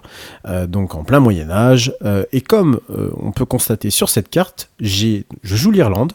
Vous avez donc l'Irlande, vous connaissez l'Irlande. J'ai un tout petit peu plus que l'Irlande du Nord d'aujourd'hui, hein, qui est aujourd'hui euh, la partie anglaise. J'ai également l'Irlande d'Espagne. Je ne sais pas si vous connaissez, c'est nouveau comme concept, c'est moi qui l'ai inventé. Euh, voilà, vous avez l'Irlande. C'est l'Irlande du Sud du Sud, quoi. Euh, oui, mais c'est-à-dire qu'à la place de l'Andalousie, il y a l'Irlande. Ah oui, oui, c'est très que- au sud pour l'Irlande quand même. euh. Exactement, c'est-à-dire qu'il Les y a mecs, quelques- ils ont chopé des coups de soleil, un truc de dingue. il y a deux générations de ça. J'ai marié une de mes filles à l'époque avec quelqu'un de là-bas. Et du coup, par les jeux des alliances et par un subtil euh, butage de quelqu'un, que j'ai fait, que j'ai effectué moi-même, j'ai eu cet honneur-là, eh bien, j'ai récupéré, j'ai récupéré l'Andalousie qui est devenue l'Irlande. Donc voilà, j'ai l'Irlande euh, du Nord et du coup j'ai l'Irlande du Sud, mais vraiment du Sud du Sud. Il a buté un Euh, chef de clan Visigo, bravo. Euh, non, il était sarrasin celui-là. Ah, mais t'as pas la ref, c'est pas grave. nous- ouais, bah non. Oui, oui, bah si, j'ai la rêve, bien sûr, mais pour le coup, mais pour le coup, t'étais pas, pas si loin que ça de, la vérité. D'ailleurs, sur, on le voit pas sur live parce que le- la résolution est un peu pourrie, mais le sud de l'Italie est occupé par la Mongolie. Je vous jure, j'ai l'image originale, je peux vous la montrer. hein. C'est la Mongolie qui, qui est en, en, Sardaigne, mais la, Sicile, voilà, en, Sicile et sur euh, le, sud de la botte euh, que forme l'Italie. Voilà, l'Italie d'aujourd'hui, hein, je, précise. Sinon, tout le reste est occupé par euh, Serge. Nous, on l'appelait Serge entre nous, le, le Saint-Empire romain euh, germain. Euh, germanique. Euh, voilà, donc c'est un jeu, voilà, on le voit un peu mieux. Donc vous voyez la Mongolie qui occupe, euh, c'est très drôle. hein. Franchement, je, je, je, je, je me suis tapé des fous rires, des trucs totalement improbables, euh, des, euh, des, des, euh, des moments où tu te dis mais, mais non, mais pourquoi? Alors, le plus grand kink du jeu, il faut le savoir, c'est la guerre sainte. Votre évêque, votre pape, pardon, votre pape vous demande pour le saint machin, est-ce que tu es d'accord pour euh, aller pour, euh, donner tes hommes pour aller euh, Les cramer au bûcher. oui, voilà, pour aller combattre je ne sais qui, parce que nous, on est catholiques, on est, on est les meilleurs. Bon, je précise quand même que but, enlever la religion du jeu, ça ne peut pas exister. C'est-à-dire, on peut pas mettre la religion de côté, parce que sinon, rapidement, vous, au départ de la partie, j'ai buté deux évêques. Chacun sait ici que je n'aime pas la religion, les évêques et tout ça. Je les ai butés. J'ai regretté. Parce que ma partie, elle est partie, mais en vrille, mais alors totale. euh, C'est-à-dire que je me suis retrouvé avec un, un- un tout petit bout de l'Irlande. hein, vous voyez comment est l'Irlande aujourd'hui. Ben, je me suis retrouvé avec un tout petit bout d'Irlande. Et j'ai commencé le jeu de, de très mauvaise manière. Donc, vous partez en guerre Ouais, sainte. moment donné, en termes de, de réalisme historique, tu peux pas complètement t'en passer, quoi. Ah bah, pas vraiment. C'est ça qui est un peu, est- est- qui est un peu pénible. Alors, quoique, euh, en termes de réalisme historique, euh, il y a quelque chose qui se pose là, c'est que mon évêque est venu quand même me, dra- me draguer il voulait, il voulait faire des, des, des, des cochonneries avec moi. hein, voilà. Donc, le- Oui, c'est standard ça dans le, dans le. L'homosexualité dans le jeu, j'ai trouvé ça assez, éto- a- assez étonnant parce que c'est bon quelque chose qui n'était pas forcément affiché au Moyen Âge. En tout cas, moi, j'ai pas de source historique par rapport à ça. Donc ça, c'est quelque chose que j'ai plutôt bien aimé. Bon, euh, je l'ai rejeté parce que je pense pas que ça aurait fait un bon truc au niveau du jeu. Euh, mais rien à voir avec le fait qu'il soit homo, je m'en fiche. Euh, Non, je voulais dire par rapport aux guerres saintes. Donc, vous avez la guerre sainte, vous allez mettre vos mecs là-bas, vous êtes content parce que eh, quand vous revenez de guerre sainte, bah, vous remplissez vos, poches. hein. Et là, je, peux vous dire que la maille elle tombe. Euh, mais surtout, il faut pas partir alors que votre roi il est sur le point de cramer, de, clamser pardon. Parce que si jamais il clame, eh ben il y a toujours des petits des petits gens, tu sais, ton oncle, ta tante, tu sais, euh, euh, pour peu que ça soit le fils ou la fille qui règne, bah, qui va venir dire allez on va venir récupérer un peu les terres tu vois donc des petites factions voilà. Donc très souvent ça m'est arrivé quand même euh, trois fois hein, cette, connerie. J'allais en guerre sainte. Je me dis ouais tranquille il va pas mourir. Putain ce con il meurt à 58 ans. Vraiment en général il mourrait vers 63 64 ans tu vois. Et euh, bah, j'arrive avec effectivement un avec un, un- un- un royaume qui se déchire alors que moi je suis en train de faire la guerre pour l'autre compte pape quoi voilà donc ça ça c'est, ça c'est le petit king du, du- du jeu qui aime bien te, te- te- voilà te, te challenger un peu Euh, mettre en si- difficulté, ouais. c'est ça. Sinon, ma, la- la- ma meilleure partie, en tout cas le, le meilleur moment où j'ai euh, vraiment euh, fait euh, main basse sur l'Irlande et j'ai même créé le royaume d'Irlande, c'était. euh, elle est très mal partie. hein. Euh, elle avait l'approbation de personne. Elle est squameuse. Alors, squameuse, c'est une espèce de maladie de, de peau, enfin une espèce de plaque, euh, de plaque sur la peau. Euh, elle était à la fin du jeu, euh, enfin à la fin de, de- de sa vie, elle était alcoolique, elle était libidineuse, elle était infirme, pied beau, elle était unijambiste. Je, je du crois que Nord, je quoi, en fait. Ah mais bah du Irlande du Nord du coup. Je, je l'ai, mais je je sais pas ce qui s'est passé avec elle. Tout lui est arrivé dessus, mais elle est morte à 70 balais. Et elle m'a mis le, m'a mis de l'ordre dans tout ça. Bon, c'est les actions de nous hein, évidemment, mais vraiment au départ tu dis ah non ça va pas le faire là. Je sais que ça va pas le faire. Et en vrai j'ai passé des hyper bons moments parce que du coup je sais pas ce qui s'est passé. Le jeu euh, s'est dit bah tiens on va le récompenser. Tu vois, il joue avec euh, vraiment de la merde, mais on va le récompenser. Donc c'est un jeu que je vous recommande si vous êtes fan de ce type de jeu, si vous avez déjà joué à du Stellaris, à du Europa Universalis, si vous aimez euh, bah, l'éditeur Paradox Interactive de manière générale, qui doit d'ailleurs, on m'a dit dans l'oreillette, euh, a un peu, un peu raté euh, le dernier City Skyline. Apparemment ça a pas l'air d'être euh, Pas fini, pas fini. Ouais, pas fini. Bon, bah, comme la plupart des jeux aujourd'hui, malheureusement. Euh, mais en tout cas, s'il y avait vraiment un seul jeu, et ça a été ma, ma grosse bonne surprise de l'année, euh, de, de cette année 2023, où j'ai. Bon, je jette plus beaucoup de jeux à part la série des, des Formula One. Euh, bah, en tout cas, moi, ça, ça a été un- une, grosse, une grosse surprise parce que euh, il y a du réalisme, euh, on s'ennuie pas et euh, surtout, on, a possibilité de vraiment beaucoup rire parce qu'il y a, il y, a, il y a des choses qui sont forcément inattendues, comme j'ai eu par exemple une, une, une émissaire du royaume du Ghana. Parce qu'à l'époque du Moyen Âge, euh, il y a des royaumes qui étaient très importants en Afrique, dont on n'entend pas forcément souvent très, parler en Europe, du royaume du Ghana qui venait en Irlande pour avoir des revendications sur une de mes terres. Alors imaginez ma surprise quand même hein, du royaume du Ghana parce qu'elle s'était mariée par le jeu des alliances, tout ça, elle s'était mariée avec un, un gars qui avait des revendications, que le gars, j'ai soupçonné qu'elle l'avait fait buter, le gars d'ailleurs, euh, est venu donc euh, et avait des revendications sur mes terres. Voilà. Donc euh, ça vous amène des situations où vous dites euh, euh, ok bah, la prochaine fois moi aussi je vais jouer le royaume du Ghana et puis je vais envahir toute la France ça va être euh, ça va être très drôle et puis je, après je vais le poster sur sur euh, Twitter et puis je, je vais taguer ces news. Je pense que ça Oui, ça va leur plaire, oui, oui. Ça va leur plaire beaucoup. ouais. Donc voilà. Bon en tout cas moi je vous le recommande très très fort. Il coûtait à l'époque 24 balles euh, au moment des soldes Steam. Je pense qu'il est retourné à 50 là aujourd'hui. Mais vous pouvez y aller vraiment les yeux fermés si vous êtes fan de jeux de stratégie. Euh, toi, surtout, Kenton, je pense que ça peut euh, vraiment t'intéresser. comme jeu. Un Escape dans la même Pas veine, du moi tout. j'ai ah, testé. Victoria 3 euh, du même éditeur. Alors c'est plus orienté économie, mais, euh, mais Ouais. je vois bien ce que tu veux dire sur le- la complexité des mécanismes euh, et, Ouais. et la complé- complétude du jeu. Bah, surtout, su- surtout ce qu'il faut, ce qu'il faut savoir, c'est que chaque décision que vous prenez a forcément un impact. Je le disais tout à l'heure. Oui, effectivement, Victoria 3, oui, qui est plus un. Moi, on m'avait parlé d'un espèce de gros de, de- de tableau Excel géant euh, plutôt qu'autre chose euh, sur ce jeu-là. Donc, je sais pas pourquoi. m'avait Ouais, j'irai pas ça. jusque là, mais il y a effectivement un peu ce, cet ordre de grandeur, ouais. Donc, Bah, c'est un jeu de gestion, quoi, après. Ouais, ouais. Bah, je finirai par. euh, Donc, peut-être toi, Benzen, peut-être que toi, ça va t'intéresser euh, ce jeu. Alors, je l'ai déjà acheté, et j'ai commencé une partie et je me suis un peu perdu dans mon royaume d'Irlande. Oui, on commence tous un peu au, au même, au même endroit. Alors évidemment, je- vous me connaissez. J'ai euh, essayé de jouer la Bretagne. Euh, euh, j'ai réussi euh, à faire des choses sympathiques. J'étais sur le, je me suis fait en fait défait par le, le royaume de, de Francie à l'époque. Hein, puis c'était pas le royaume de France, c'était le royaume de Francie quand il était séparé par les trois fils de Charlemagne. Et, euh, je, je- je me suis fait défaire à ce moment-là. Mais sinon, j'avais toute la côte atlantique, donc c'était plutôt, plutôt sympa. Voilà Bah, pour mon coup de cœur de la semaine. Ouais. Euh, et puis euh, les news en bref. ou Non, non, non, non, non, Les news va en bref, c'est quand on dépasse pas leurs limites, et puis là, euh, on dépasse quand même bien J'ai- limites. Ouais, c'est vrai. Ouais. Allez. Tu compte si on avait eu les news Microsoft, on aurait été encore là à, à, à 23h74. J'avoue. Ouais. Bon, en tout cas, c'était super sympa. On, on s'excuse parce que Jackie a dû partir aussi en urgence. Euh, Ce soir, c'est la soirée des urgences. En espérant que tout finit bien pour eux, on espère. Et puis, euh, bah, de toute façon, au pire, on les entendra la semaine prochaine ou la semaine d'après. Nous aussi, on va aller se coucher parce que, ben, la reprise, hein, euh, c'est quand même pas évident. Et puis, on va aller, euh, bien évidemment, profiter de cette magnifique nuit avant de vous laisser pour le week-end. On espère que ça vous a plu. On espère vous voir la semaine prochaine. Et puis, en attendant, on vous dit à plus. Bye bye. Salut tout le monde.